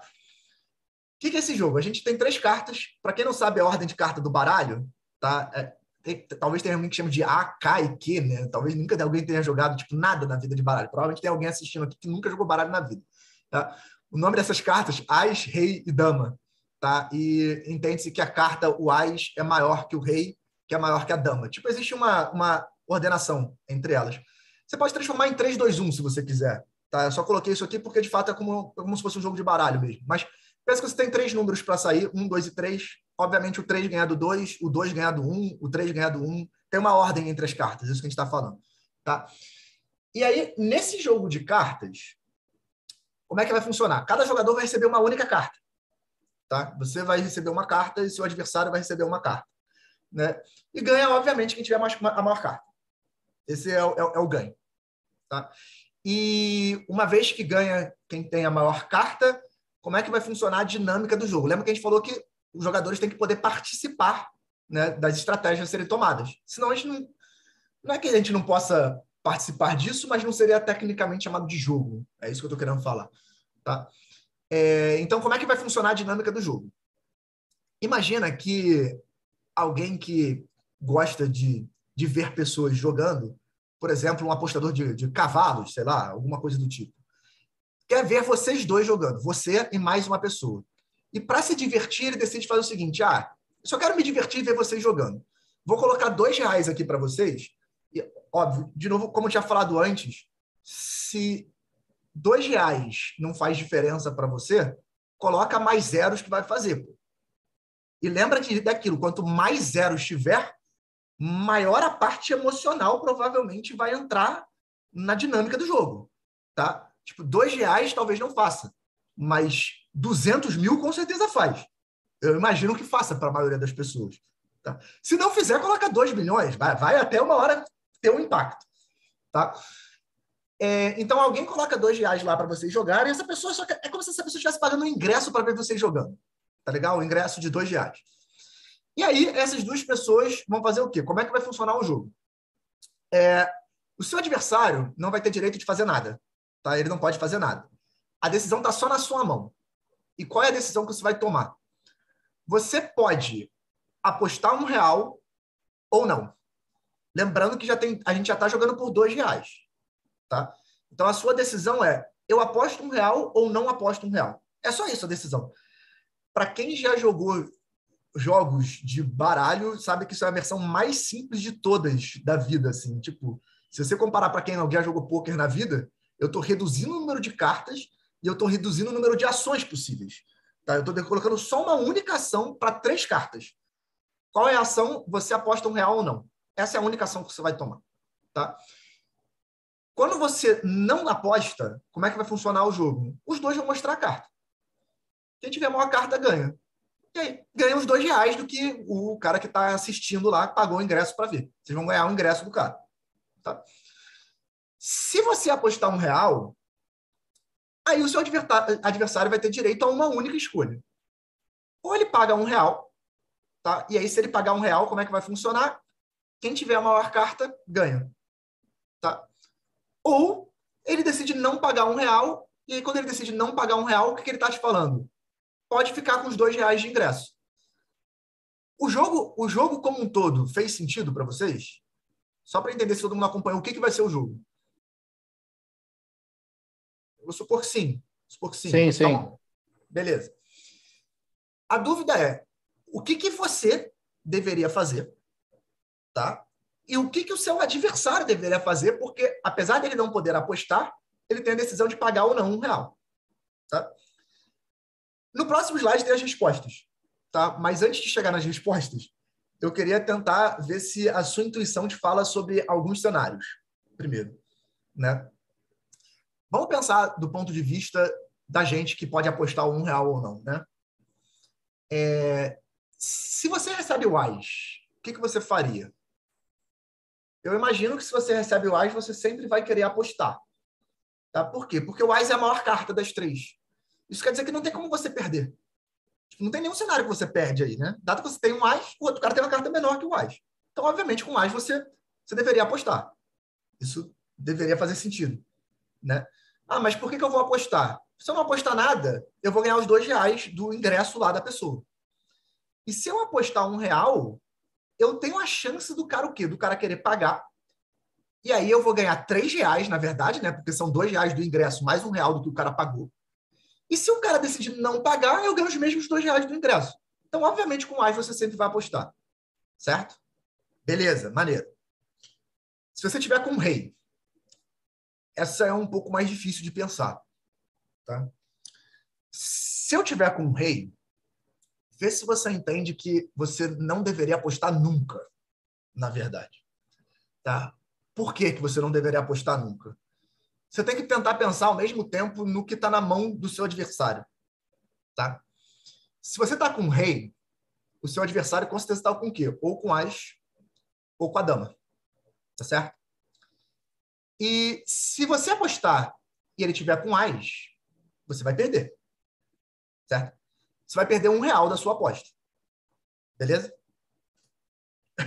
Se você, se você apostar e ele tiver com a dama, que, que vai acontecer? Você entende que você nunca vai ganhar nada quando ele está com a dama? No sentido que nada além do que você já ganharia. Tá? Se você não apostasse, você já ganharia os dois reais do ingresso. Você concorda? Porque se você não apostasse, se você tivesse o rei e ele tivesse a dama, os dois iam mostrar a carta, você já ganharia os dois reais. Tá? Quando você aposta né, e ele tem a dama, você entende que ele nunca vai pagar com a dama? Porque ele sabe que ele tem a menor carta. A partir do momento que ele sabe que tem a menor carta, que ele está com a dama, ele nunca vai pagar o que você está apostando. Então, o que, acontece quando você tem o rei e aposta? Você perde para o as um real e você não ganha nada além do que ganharia contra a dama. Vê se faz sentido isso para vocês. É, é, essa já é uma decisão legal, porque muita gente não consegue entender isso, essa parte de você só, você só deveria apostar se você tem certeza que vai ganhar mais com a aposta. E esse é um cenário que você nunca vai ganhar mais com a aposta, né? Porque com a dama você não vai ganhar nada além disso e com o as você vai perder. Então o rei nunca aposta. Tá? Então, você com o as aposta sempre, você com o rei não aposta nunca. Essa seria a resposta para essas duas cartas. Tá? Agora a terceira é a dama. E essa talvez seja a menos óbvia e a mais difícil de entender. Tá? Quando você está com a dama, vocês conseguem imaginar, tipo, talvez para muita gente, quando você está com a dama, você nunca deveria apostar. Só que isso não é verdade. Você deveria apostar algumas vezes. E por que você deveria apostar algumas vezes? Vamos pensar do ponto de vista da dama. Tá? Se a gente nunca apostar, o que, que vai acontecer? Vocês concordam que a gente vai perder 100% das vezes se a gente nunca apostar? Porque se eu estou com a dama e ele está com outra carta, ele está com uma carta maior que a minha. Então, obviamente, eu vou perder. Certo? Então, se, a, se eu estou com a dama e nunca aposto, eu sempre não ganho nada. Estou tá? sempre perdendo. E se eu aposto, tem alguma chance de eu ganhar?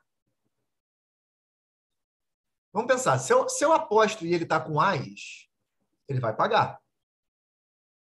Isso, é isso. Maneiro, mano. É isso. Quando ele está com AIS, ele paga com certeza. Mas o fato de ele pagar com certeza não quer dizer que a gente tem um problema. Por quê? Porque tem o cenário que ele tem o rei também. E com o rei não é óbvio que ele vai pagar com certeza. Por quê? Porque ele vai ter medo, ele vai ter um risco associado de você estar com quem? Com AIS. Se você aposta dama, você provavelmente vai fazer ele não pagar algumas vezes com o rei. E se você faz ele não pagar algumas vezes com o rei, você está ganhando dinheiro, né? Porque se a gente mostrasse dama contra rei, eu perderia. Se eu estou fazendo ele largar o rei, eu estou ganhando dinheiro algumas vezes. Tá? O que, que isso quer dizer? Que com a dama eu deveria apostar algumas vezes. E aí começa a entrar um pouco da parte do que o que é a teoria dos jogos, que é se existe um ponto de equilíbrio, quantas vezes eu deveria apostar com a dama, tá? E entra aquela parte que eu falei sobre parte emocional, tá? Quando você pega uma pessoa que é mais conservadora, o que, que você imagina que ela vai fazer com que ela vai fazer com o rei se você apostar? Uma pessoa que é extremamente conservadora, ela está com o rei na mão. Você aposta. O que, que você acha que ela vai fazer? Ela nunca vai pagar, né? Ela nunca vai pagar. Ela nunca vai apostar em algum sentido. Tá? Isso quer dizer o quê? Que contra pessoas mais conservadoras, você deveria, deveria fazer o quê com a dama? Apostar mais vezes. Porque se ele não estar pagando com o rei, tem vantagem você apostar com a dama. Isso, isso fez, faz sentido na, na cabeça de vocês? Quanto menos ele paga com o rei, mais eu devo apostar com a dama, porque mais dinheiro eu estou ganhando nesse cenário. Tá? Em contrapartida, se a gente pegar um outro caso extremo, né? Se você pega uma pessoa que é muito muito favorável a risco, né? A pessoa gosta, ela gosta de emoção. É isso, é isso. É exatamente isso. Se, se, se, se você pensa em, contra, em contrapartida numa pessoa que é mais favorável a risco, essa pessoa vai sempre querer pagar com o rei, ela nunca vai acreditar em você. Sabe, a pessoa que quer sempre. Que, que por mais volátil que seja o ativo, ela quer estar lá se ela começa a pagar muito com o rei, o que, que eu devo começar a perceber? Pô, eu não devo apostar muito com a dama. Porque se eu apostar com a dama e ela sempre vai pagar com o rei, o ganho que eu tinha, que era fazer ele largar o rei, deixa de existir. Pô. Tá? Então, a minha frequência de apostas com a dama, ela oscila de acordo com o meu adversário. É isso que eu estou querendo falar. Tá? Então, de acordo com o que ele está fazendo, eu tenho uma frequência de apostas de dama. Tá certo? Se a minha frequência de apostas de dama oscila, vocês concordam que deve ter um ponto ótimo? Tipo, deve ter uma aposta ótima no sentido que eu ganho a maior quantia, independente do adversário que eu estou pensando? Só cuidado com uma coisa. Quando eu falo aposta ótima, não quer dizer que eu tenho o maior lucro possível, porque o maior lucro possível está associado a contra quem eu estou jogando. Se eu jogo com uma pessoa ruim, eu devo me adaptar a ela no sentido de que se ela aposta sempre com. Se ela sempre paga com o rei, eu nunca aposto com a dama. Se ela nunca paga com o rei, eu sempre aposto com a dama. Isso é a adaptação que eu estou fazendo. Se eu jogo com uma pessoa que sabe jogar, ela vai entender isso. E se ela entender isso, o que, que ela vai fazer? Ela vai tentar criar uma frequência de pagamentos com o rei. Ela vai pagar com o rei algumas vezes e outras não. E para me adaptar a esse tipo de jogador, eu vou fazer o quê? Eu vou apostar algumas vezes com a dama e algumas vezes não.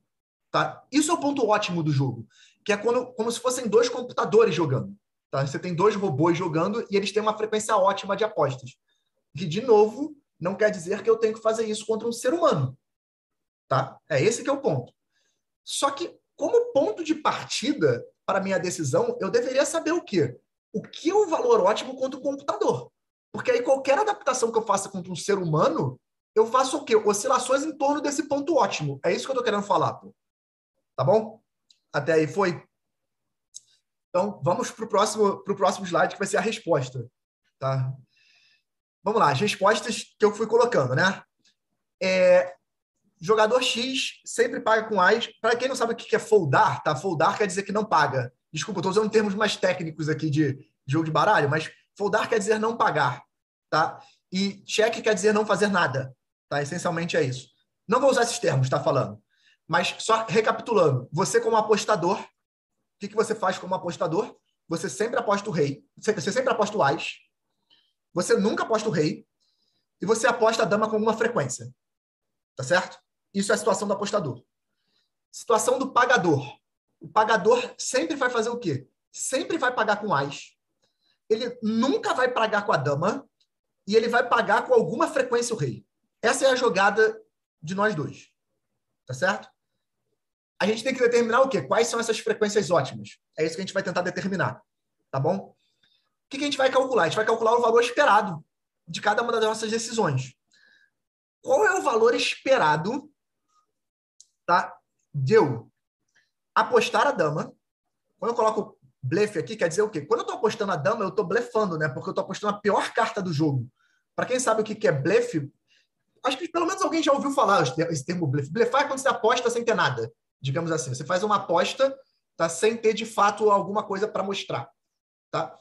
Então, qual é o valor esperado de blefar a dama? Por que, por que a gente estava falando de blefar a dama? A dama é a pior carta. Quando eu estou apostando a dama, eu estou blefando o jogo. Tá certo? Vamos lá, vamos, vamos pensar aqui. Dadas as frequências aqui que eu coloquei, o que, que acontece quando eu aposto a dama? Tá? Quando eu tenho a dama, vocês concordam que metade das vezes meu adversário vai ter as e metade das vezes ele vai ter rei? Dado que eu tenho a dama, ele só pode ter as ou rei. E, obviamente, é meio a meio, dado que eu tenho a dama.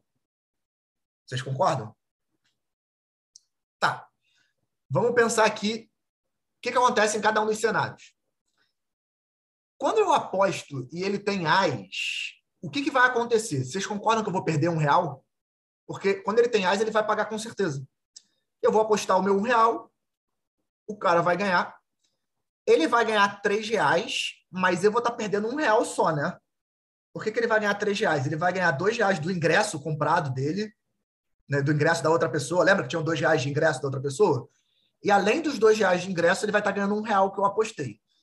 Só que do meu ponto de vista, eu estou perdendo só um real. Vocês concordam? Então, metade das vezes eu perco um real. Tá? No caso que ele tem as. E no caso que ele tem rei, o que, que acontece quando ele tem rei? Metade das vezes ele tem rei. Quando ele tem rei, eu coloquei uma frequência de pagamento dele, né? Eu falei que ele pagava com frequência X. Quando ele paga com rei, o que, que acontece? Eu perco um real. Então, sempre que ele pagar com rei, ou seja, com X% de frequência, eu perco um real. E quando ele não paga com rei, o que, que acontece? Tá, se ele paga com frequência X o rei, vocês concordam que ele não paga com frequência 1 menos X? Pensando em termos de probabilidade, né? Em termos de frequência mesmo. Se ele paga, sei lá, 40% das vezes com rei, ele não paga com 60% das vezes com rei. Então seria 1 menos X. Nesse cenário, vocês entendem que eu ganho dois reais? Porque quais são os dois reais que eu ganho? Os dois reais do ingresso da outra pessoa. Tá? Porque se ele não pagou, eu estou ganhando o ingresso do outro. Os meus um real, o, o um real que eu apostei, eu não estou ganhando, tá, gente? Porque já estava comigo esse um real. Eu apostei, ele só voltou para o mesmo lugar. Eu estou basicamente ganhando os dois reais do ingresso. Vocês concordam com essa conta? Então, quando ele tem as, eu perco um real. Quando ele tem rei e paga, eu perco um real. Quando ele tem rei e não paga, eu ganho dois reais. Então, isso aqui é o quê? O valor esperado da minha aposta. Certo? Qual é o valor esperado de eu não apostar, gente? Vocês entendem que quando eu não aposto, eu nunca ganho nada e nem perco nada, dado que eu tô com a dama? Quando eu tô com a dama e eu não aposto, o que, que vai acontecer no jogo? Os dois vão mostrar a carta. Os dois reais do ingresso vão para o meu adversário e eu continuo com o dinheiro que eu tinha. Então, continua sendo zero. Isso faz sentido? Tá, agora vamos pensar naquilo que eu falei do jogo ótimo. Vamos pensar naquilo que eu falei no jogo ótimo. No jogo ótimo, o que, que vai acontecer? O valor esperado de eu apostar ou não apostar, com certeza tem que ser igual. Por quê? Se esses valores não fossem iguais, com certeza a outra pessoa conseguiria se adaptar. No sentido, se tem, se eu estou apostando demais ou apostando de menos, vocês lembram que eu falei que a frequência da outra pessoa muda? no sentido que ela pode apostar mais ou menos. No ponto ótimo, o que, que vai acontecer no ponto ótimo? Não interessa o que a gente faz, o nosso ganho tem que ser igual. Isso seria um ponto ótimo. Tá? Não interessa como a outra pessoa vai se adaptar, né? o que, a outra pessoa vai fazer, a gente vai ter aquele ganho com certeza. De novo, aquilo que eu falei, não é o maior ganho possível, porque eu posso fazer adaptações. Tá? Mas no ponto ótimo, por mais que ele mexa, eu garanto pelo menos aquele ganho. É isso que eu estou querendo falar. Pô. Tá certo? Então, no ponto ótimo, o valor esperado da aposta, né, valor da, esperado da aposta e do não apostar, com certeza vai ser igual. Então, a gente vai igualar essas duas expressões. Quando a gente iguala essas duas expressões, o que a gente acha? A gente acha o X. O que é esse X? É a frequência que o rei deveria pagar. O que a gente está falando aqui? Ó? Se o rei pagar com 33% de frequência, não interessa se eu vou apostar ou não. Com certeza o ganho esperado vai ser o quê? Vai ser zero. É isso que eu estou falando, porque esses dois valores são iguais. A partir do momento que esses dois valores são iguais, se ele, se ele paga com 33% dos reis, não tem o que eu fazer. Eu nunca vou ganhar mais dinheiro aumentando a quantidade de vezes que eu aposto ou diminuindo a quantidade de vezes que eu aposto. Porque esses dois valores são iguais. É isso que a gente está falando. Pô. Isso fez sentido? Cara, eu, eu não vou fazer a mesma conta para o outro lado. Tá? Mas vocês devem imaginar que, assim como tem uma conta para o valor de frequência do pagamento do rei, vai ter uma conta para o valor de frequência de quem? Da aposta da dama. E aí é o mesmo tipo de conta. Tá? E a gente chega aos mesmos um terço. Tá? Então, qual é a nossa estratégia ótima aqui? Eu, como apostador, o que, que eu tenho que fazer? Apostar sempre que eu tenho as, nunca apostar que eu tenho, quando eu tenho rei e apostar 33% das vezes quando eu tenho a dama. Isso é a minha resposta ótima. Tá? Como resposta a, essa, a esse cenário que eu estou fazendo, o que, que ele tem que fazer?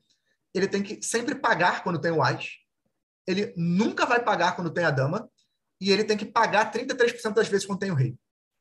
Isso é um ponto de equilíbrio. Tá? Por que, que é importante dar esse ponto de equilíbrio? Porque a partir de agora, o que, que eu sei? Se eu jogar contra o computador, é isso que eu devo fazer. Se eu jogar contra um humano, é isso que eu devo fazer? Com certeza não. Com certeza não. E aí, cara, de novo entra aquilo que eu estava falando. Por exemplo, se eu, se eu vou num, num clube de pôquer, por exemplo, e vejo que eu estou jogando contra uma pessoa que claramente tem muito dinheiro e a pessoa está só se divertindo, está jogando ali acontece isso, o cara tá bebendo cerveja, tomando uísque, fazendo o que quiser ali, tá, tá aproveitando a noite e tudo mais. O que, que eu imagino que esse cara vai fazer? Tá? Esse cara provavelmente não vai pagar só com 33% do rei. Esse cara vai pagar muito mais vezes. E aí é importante eu saber esse número. Por quê? Porque a partir do momento que eu sei que o número ótimo da minha aposta com a dama é 33%, e eu sei que eu estou jogando contra um cara que está ali só se divertindo, tem muito dinheiro, está só aproveitando a sua noite, que, que eu vou fazer? Eu vou desviar dos 33% para cima. Né? No caso, se ele paga muito, eu vou desviar para baixo. Então, tenho que começar o quê? A apostar a dama menos de 33% das vezes. Vocês concordam com isso? Tipo, é, é, essa é uma discussão que quem estuda teoria dos jogos, muita gente teve durante muito tempo. Ah, mas por que você estuda? Você nunca está jogando contra o computador. Por que você estuda esses números? Por um motivo óbvio. Qualquer coisa que eu vou fazer, tem que ser em relação a esse número. Qualquer adaptação que eu vou fazer tem que ser o quê? Tem que ser para cima ou para baixo em relação a esse número. Isso faz sentido, tá? Então, é, é, aí que entram os dois conceitos que a gente falou. Entra o conceito matemático da coisa, que são todas as contas que eu fiz aqui, e entra o conceito comportamental da coisa. Tá legal? As duas coisas são consideradas no cenário. Isso que é importante entender. Tá legal, gente? Iva, tá chegando, são 9h38, cara. Eu queria, tá dado adiantado da hora, eu queria meio que abrir para perguntas aí, só para a gente poder aproveitar essa reta final. Eu já tenho uma pergunta para te passar, posso? Pode, claro. A dúvida é a seguinte, cara. É... Em campeonato de xadrez, né, o pessoal rapidamente botou aquele Deep Blue, né? Não sei se você lembra, isso é antigo você não deve lembrar, né? Claro, claro. Mas a, botaram de Blue para jogar com, com, com Kasparov, né? aquela Sim. turma toda, barra pesadíssima. Né? No começo, eles tomaram um couro lá do Kasparov e depois começaram a ganhar de lavar do Kasparov. Né? E aí botaram computador contra computador. Muito bom. Eu nunca ouvi falar de botarem computadores para jogar contra jogadores de pôquer. Existe isso? existe, é, não é, explicando mais ou menos o cenário, tá? Existem programas, como eu fiz essa conta toda, vocês devem imaginar que com 52 cartas e duas pessoas jogando, é impossível fazer essa conta na hora.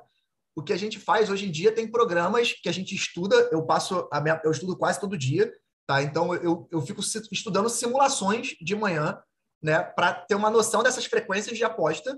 E aí quando eu vou jogar à tarde, na verdade, eu já tenho esses números quase todos meio que batidos. É claro que como é muita situação, eu não consigo gravar tudo, tá? Mas tem programas, de fato, que modelam hoje já jogos entre duas pessoas. Está, é, esse programa é razoavelmente recente, tá? Ele tem mais ou menos quatro ou cinco anos, tá? É, está se estudando hoje, tem criaram um programa mais recente, tem mais ou menos um ano, que é na situação de três pessoas, tá? Porque qual é o problema? Quando você pensa em jogo de pôquer, diferente de xadrez, jogo de xadrez é um contra um. O jogo de pôquer não é um contra um. O jogo de pôquer, na maioria das vezes, são mesas com oito pessoas ou sete pessoas. E a parte computacional ainda não tem desenvolvimento, ou digamos, de velocidade de processamento para isso, na real. Tá? Então, a gente hoje tem programas que simulam um contra um e programas que simulam até três pessoas. Mas pensando em, em torneios que são várias pessoas jogando e tudo mais, não tem.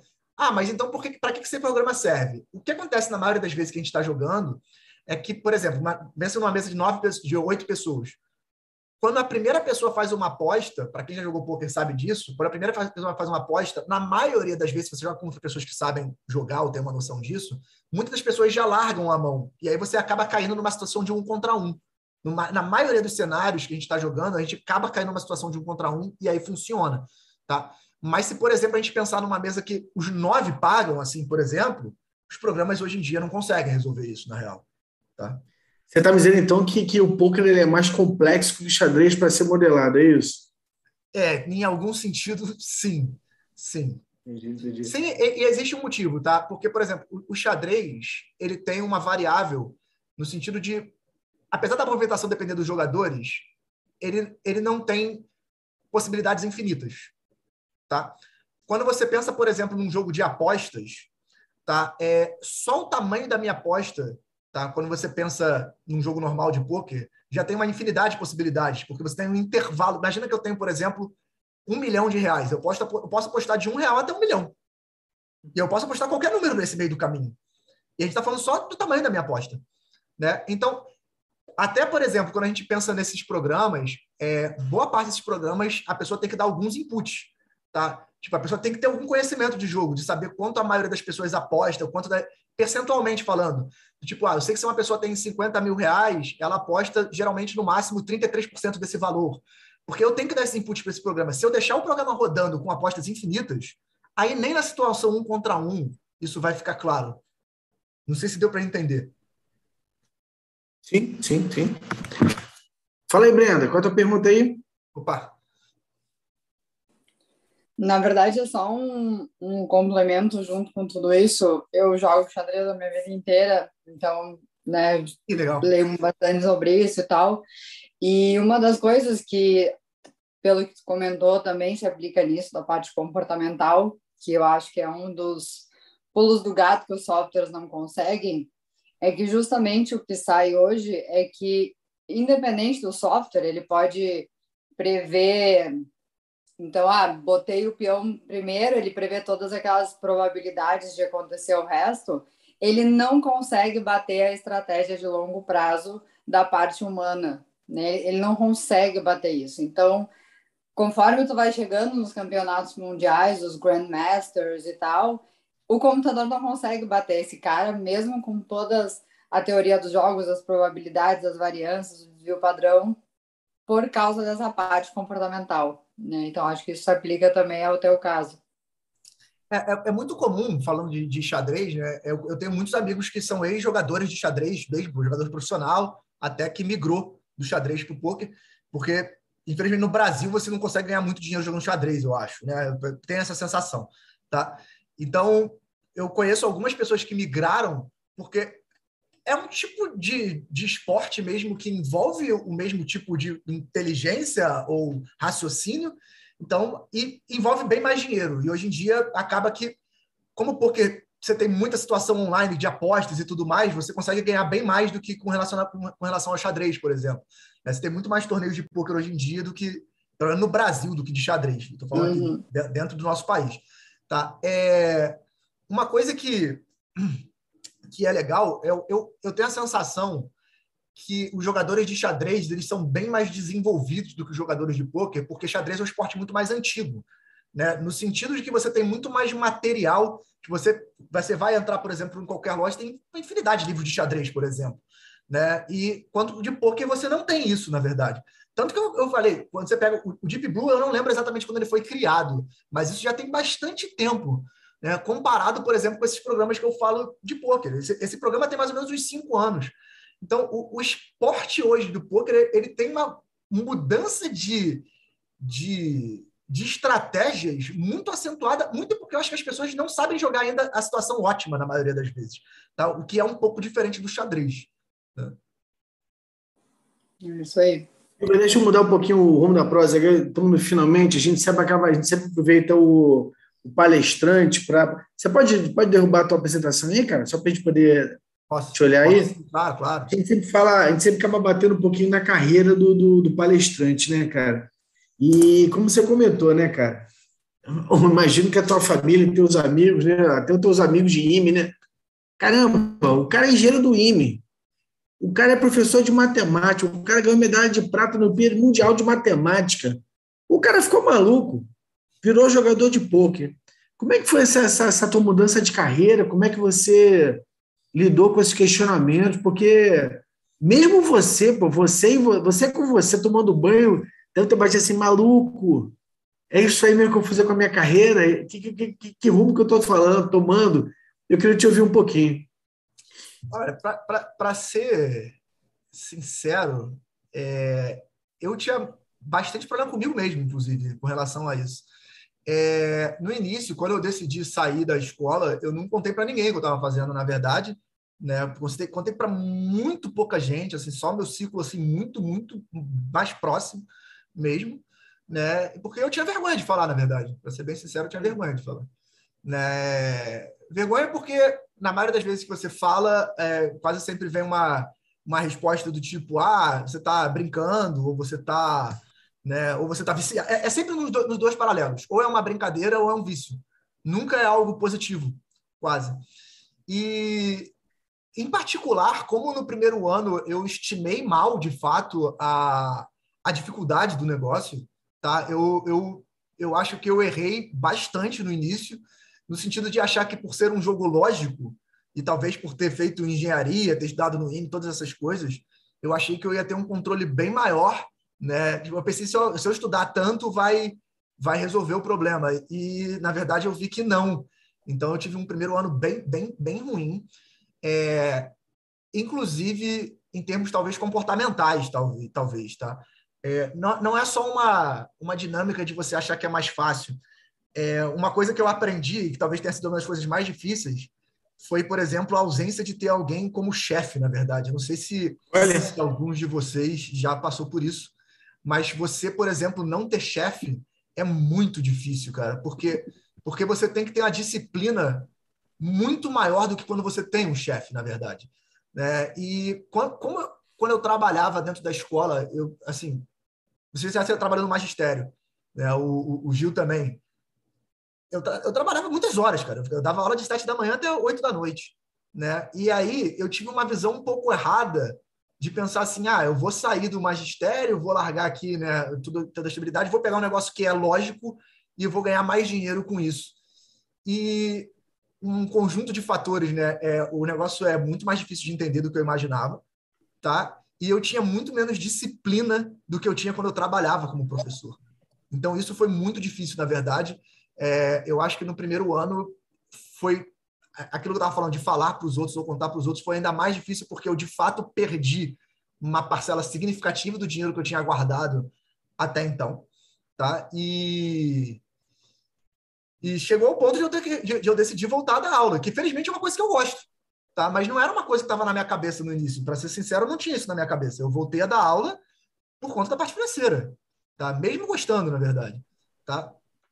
É, e esse tipo de preconceito, para ser sincero, ele só acabou. Na verdade, um dos tipos de preconceito acabou. Ele só acabou quando eu fui ganhar um torneio relevante, tá? Em 2018, depois de dois anos tentando, eu ganhei um torneio muito relevante. É... Botei para a turma ali, cara, aquele que você botou, esse aquele do, do WSOP, né? É isso. Tá na tela aí para o pessoal que não sabe, botou um prêmio de um milhão de reais. E é como isso. é que isso bateu na tua cabeça? Quando você recebeu o prêmio, você, o teu sentimento, o teu comportamento, como é que isso bateu? Ah, fica, assim, primeiro que como eu estava há dois anos, né, eu comecei a jogar em 2016 profissionalmente e eu, esse resultado foi em 2018 e, e eu já estava muito perto de desistir, para ser sincero, tá? Para ser bem sincero, eu estava assim naquele limite de falar assim, cara, não é possível que isso não vá, não, não vá, não, não sei mais o que fazer. Quando eu ganhei o torneio, e tinha, tava meus amigos lá, e esse torneio foi transmitido no YouTube, tá? Então, assim, tinha uma, infinidade de mensagens de aluno e tudo mais. Eu acho que foi dia, um dos dias que eu mais chorei na minha vida, para ser sincero, porque é a sensação é, que de, legal, cara. de que eu fiz uma escolha que fazia sentido e que, em andado momento, parecia que não fazia sentido nem mais para mim.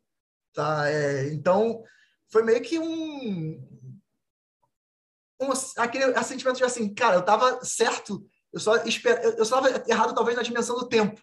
Né? Eu acho que essa foi a, a, a conclusão ali um pouco. Eu passei semanas eufóricas e foi muito maneiro, porque no dia seguinte, foi muito legal, que no dia seguinte eu dava aula. E eu fui dar aula no dia seguinte. Né? E, cara, teve festa em todas as turmas que eu dava aula, assim, foi assim, um, um reconhecimento muito, muito legal. Agora, tem, tem uma coisa que é engraçada, que, assim, os jovens hoje, né, eu dou aula para turmas de pessoas de 16 anos ou 17 anos eles são muito mais receptivos com relação a essas coisas, cara. Tipo, eu acho que eles têm muito menos preconceito do que pessoas, tipo, mais velhas. É, talvez as pessoas não percebam que as profissões vão, vão mudando e talvez isso seja um grande erro, porque se você pensar do ano passado para cá, você deveria, em geral, ter esse tipo de adaptação. Eu acho que as pessoas mais novas, como elas percebem isso, enxergam já outras profissões nessa linha um pouco, é, eu tive talvez bem menos preconceito, por exemplo, nas escolas que eu trabalho com os alunos, do que com, com familiares, por exemplo, familiares ou, ou pessoas talvez mais velhas e amigos mais próximos, por exemplo, né?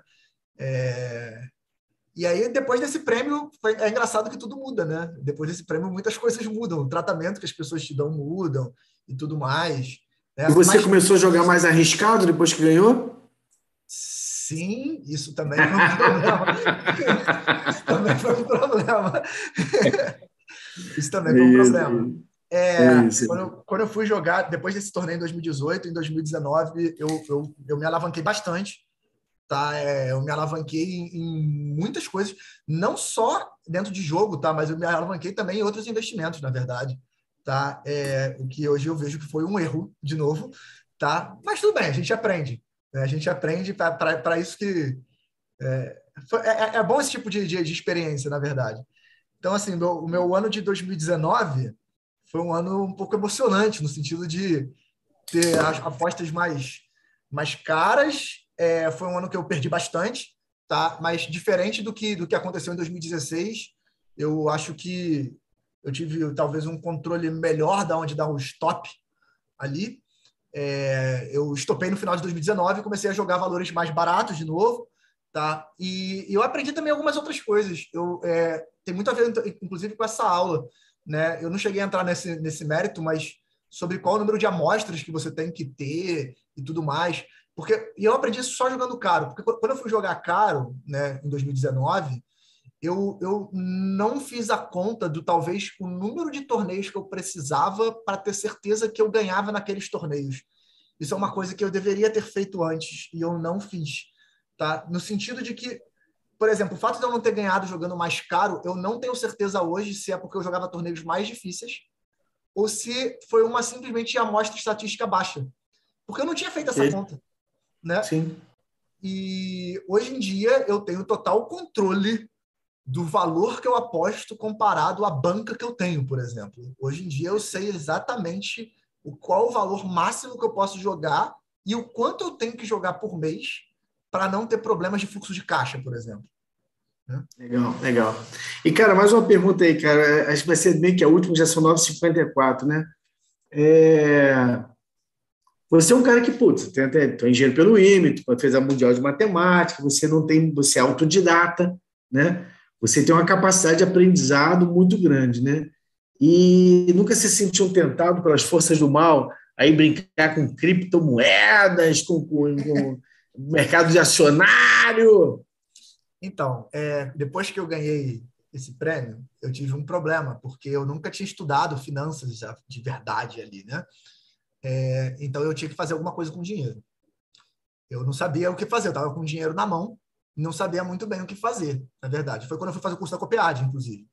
Tá? É, que eu tive aula com você. né? A ideia do curso era, era poder exatamente fazer escolhas da onde investir, né? da onde alocar cada um dos dinheiro, cada um. Né? Ou seja, eu tinha um aluno milionário e eu não sabia isso. pois é, você tinha um aluno milionário e eu não sabia. É, a, minha, a, minha, ideia era, era, tentar aprender de fato onde alocar. É, eu, durante ao longo do curso, eu fui estudando coisas por fora também, para não ficar com o dinheiro totalmente parado e tal. É, hoje, falando especificamente de hoje, eu não invisto em cripto, porque, bem, eu, eu não entendo muito de cripto, tá? Para ser sincero, eu nunca estudei isso. Mas eu entendo que é um mercado volátil. E eu entendo que eu já tenho uma parte da minha banca dentro do jogo de poker que já é um mercado muito volátil. A partir do momento que minha profissão é um mercado muito volátil, eu tento evitar, em algum sentido, ter ativos mais voláteis.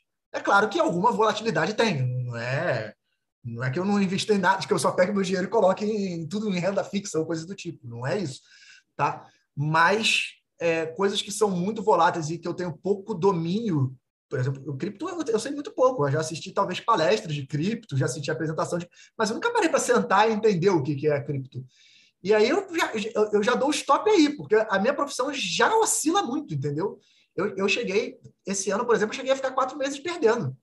Isso é muito difícil se você parar para pensar. Né? Se você pensar que você tem quatro meses da sua renda sendo corroída ali em algum sentido, fica muito difícil você querer aplicar em ativos com, com maior volatilidade. Entendeu? Então, acaba que, que não. Hoje em dia, eu não, eu não tenho nada em cripto, hoje em dia. Inclusive, se alguém, se alguém aí quiser, tipo, me convencer de colocar em cripto, talvez eu fique feliz, né? De repente... Na FNP, a gente não faz sugestões de investimento, a gente fala da teoria. Para tá terminar, bom. cara, hoje a tua família está mais sossegada com isso, a pessoa que você ama está mais sossegada com isso, você está mais sossegado com isso, como é, como é que está como é que está isso tudo? Ah, hoje sim, hoje sim. Eu acho que depois de tudo que aconteceu, inclusive depois de 2019 também, tá? É, depois que eu perdi de novo um pouco em 2019, e eu talvez eu tenha aprendido a, a, a manipular um pouco mais essa parte estatística mesmo do que acontece. Né? Hoje em dia eu sou bem tranquilo. Por exemplo, eu, eu comentei do, dos quatro meses que eu perdi esse ano e emocionalmente falando, eu não tive nenhum nenhum Bom, nenhum choque ou coisas do tipo, que talvez em 2016 eu teria ficado, entrado em um colapso ali, digamos assim.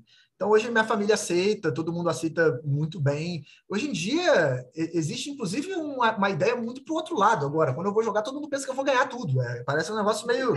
Né? Você, eu vou, vou para São Paulo jogar, todo mundo, caraca, vai ganhar um milhão de novo. Eu, tipo, não, não é assim. Não é, não, não é assim que funciona. Né? Pessoal, vamos terminar aqui, cara. É, primeiro eu queria pedir para todo mundo abrir a câmera aí para a gente poder tirar nossa foto tradicional aí. Vamos lá, gente. Tá, tá, tá. Todo mundo aí liberando a fotinha aí, Leandro. Olha lá, o Rafael também é, milionário, foi aula comigo só de bobeira. Olha lá, canequinha do FNP, hein? Só para os fortes, hein? Quem tiver canequinha do FNP já bota para jogo aí. Vamos lá, Carlos, Léo. Sorrisão aí, ó. Laila, cadê, cadê o filhote? Cadê o David? Fugiu? Fugiu? Tá bom. Sorrisão, Camila Afonso, vambora. Armisa. Sorrisão. Primeiro bloco foi, vamos para o segundo bloco aí. Segundo bloco aí, ó. Ah, Tonela! Cadê a Tonela? Sorrisão, todo mundo em segundo bloco, bora. Maravilha. Pessoal, olha que interessante aqui, para a gente terminar mesmo, são 9h59. Vocês repararam que nessa palestra do, do, do, do Piva, a gente, além de, obviamente, aprender muito sobre. Voltamos lá na estatística, A aula de amanhã vai estar mole, hein, Gilberto? Tranquilo. Vimos questão anterior dos jogos, a questão de, de, de comportamental, mas olha que interessante que a gente capturou. Decisão de carreira, meus queridos. Decisão de carreira. A decisão é tua, meu querido. Sabe? A decisão da tua carreira é única, é você. Então a tua família pode achar isso, aquilo, a pessoa que você ama acha aquilo, aquilo, seus amigos, não importa, é a tua carreira. É você com você mesmo. Então isso é muito importante ter isso na tua cabeça. Outra coisa que eu achei muito bonito que o Jornal comentou, resiliência. Ele falou, eu quase desisti. Se ele tivesse desistido no, no tempo anterior, ele não teria chegado a um milhão. Vocês entendem? O primeiro de muitos prêmios, eu tenho certeza. Então, meus queridos, continue insistindo. Mas um detalhe interessante, é, é, aí pegando de novo o Jordan, né? Tem que ter um stop loss. Olha, eu quero tentar empreender. Show de bola. Bota um prazo. Se deu cinco anos ali, você está empreendendo, não deu certo, talvez seja hora de você rever o seu plano. Tá certo? O Jordan fez isso.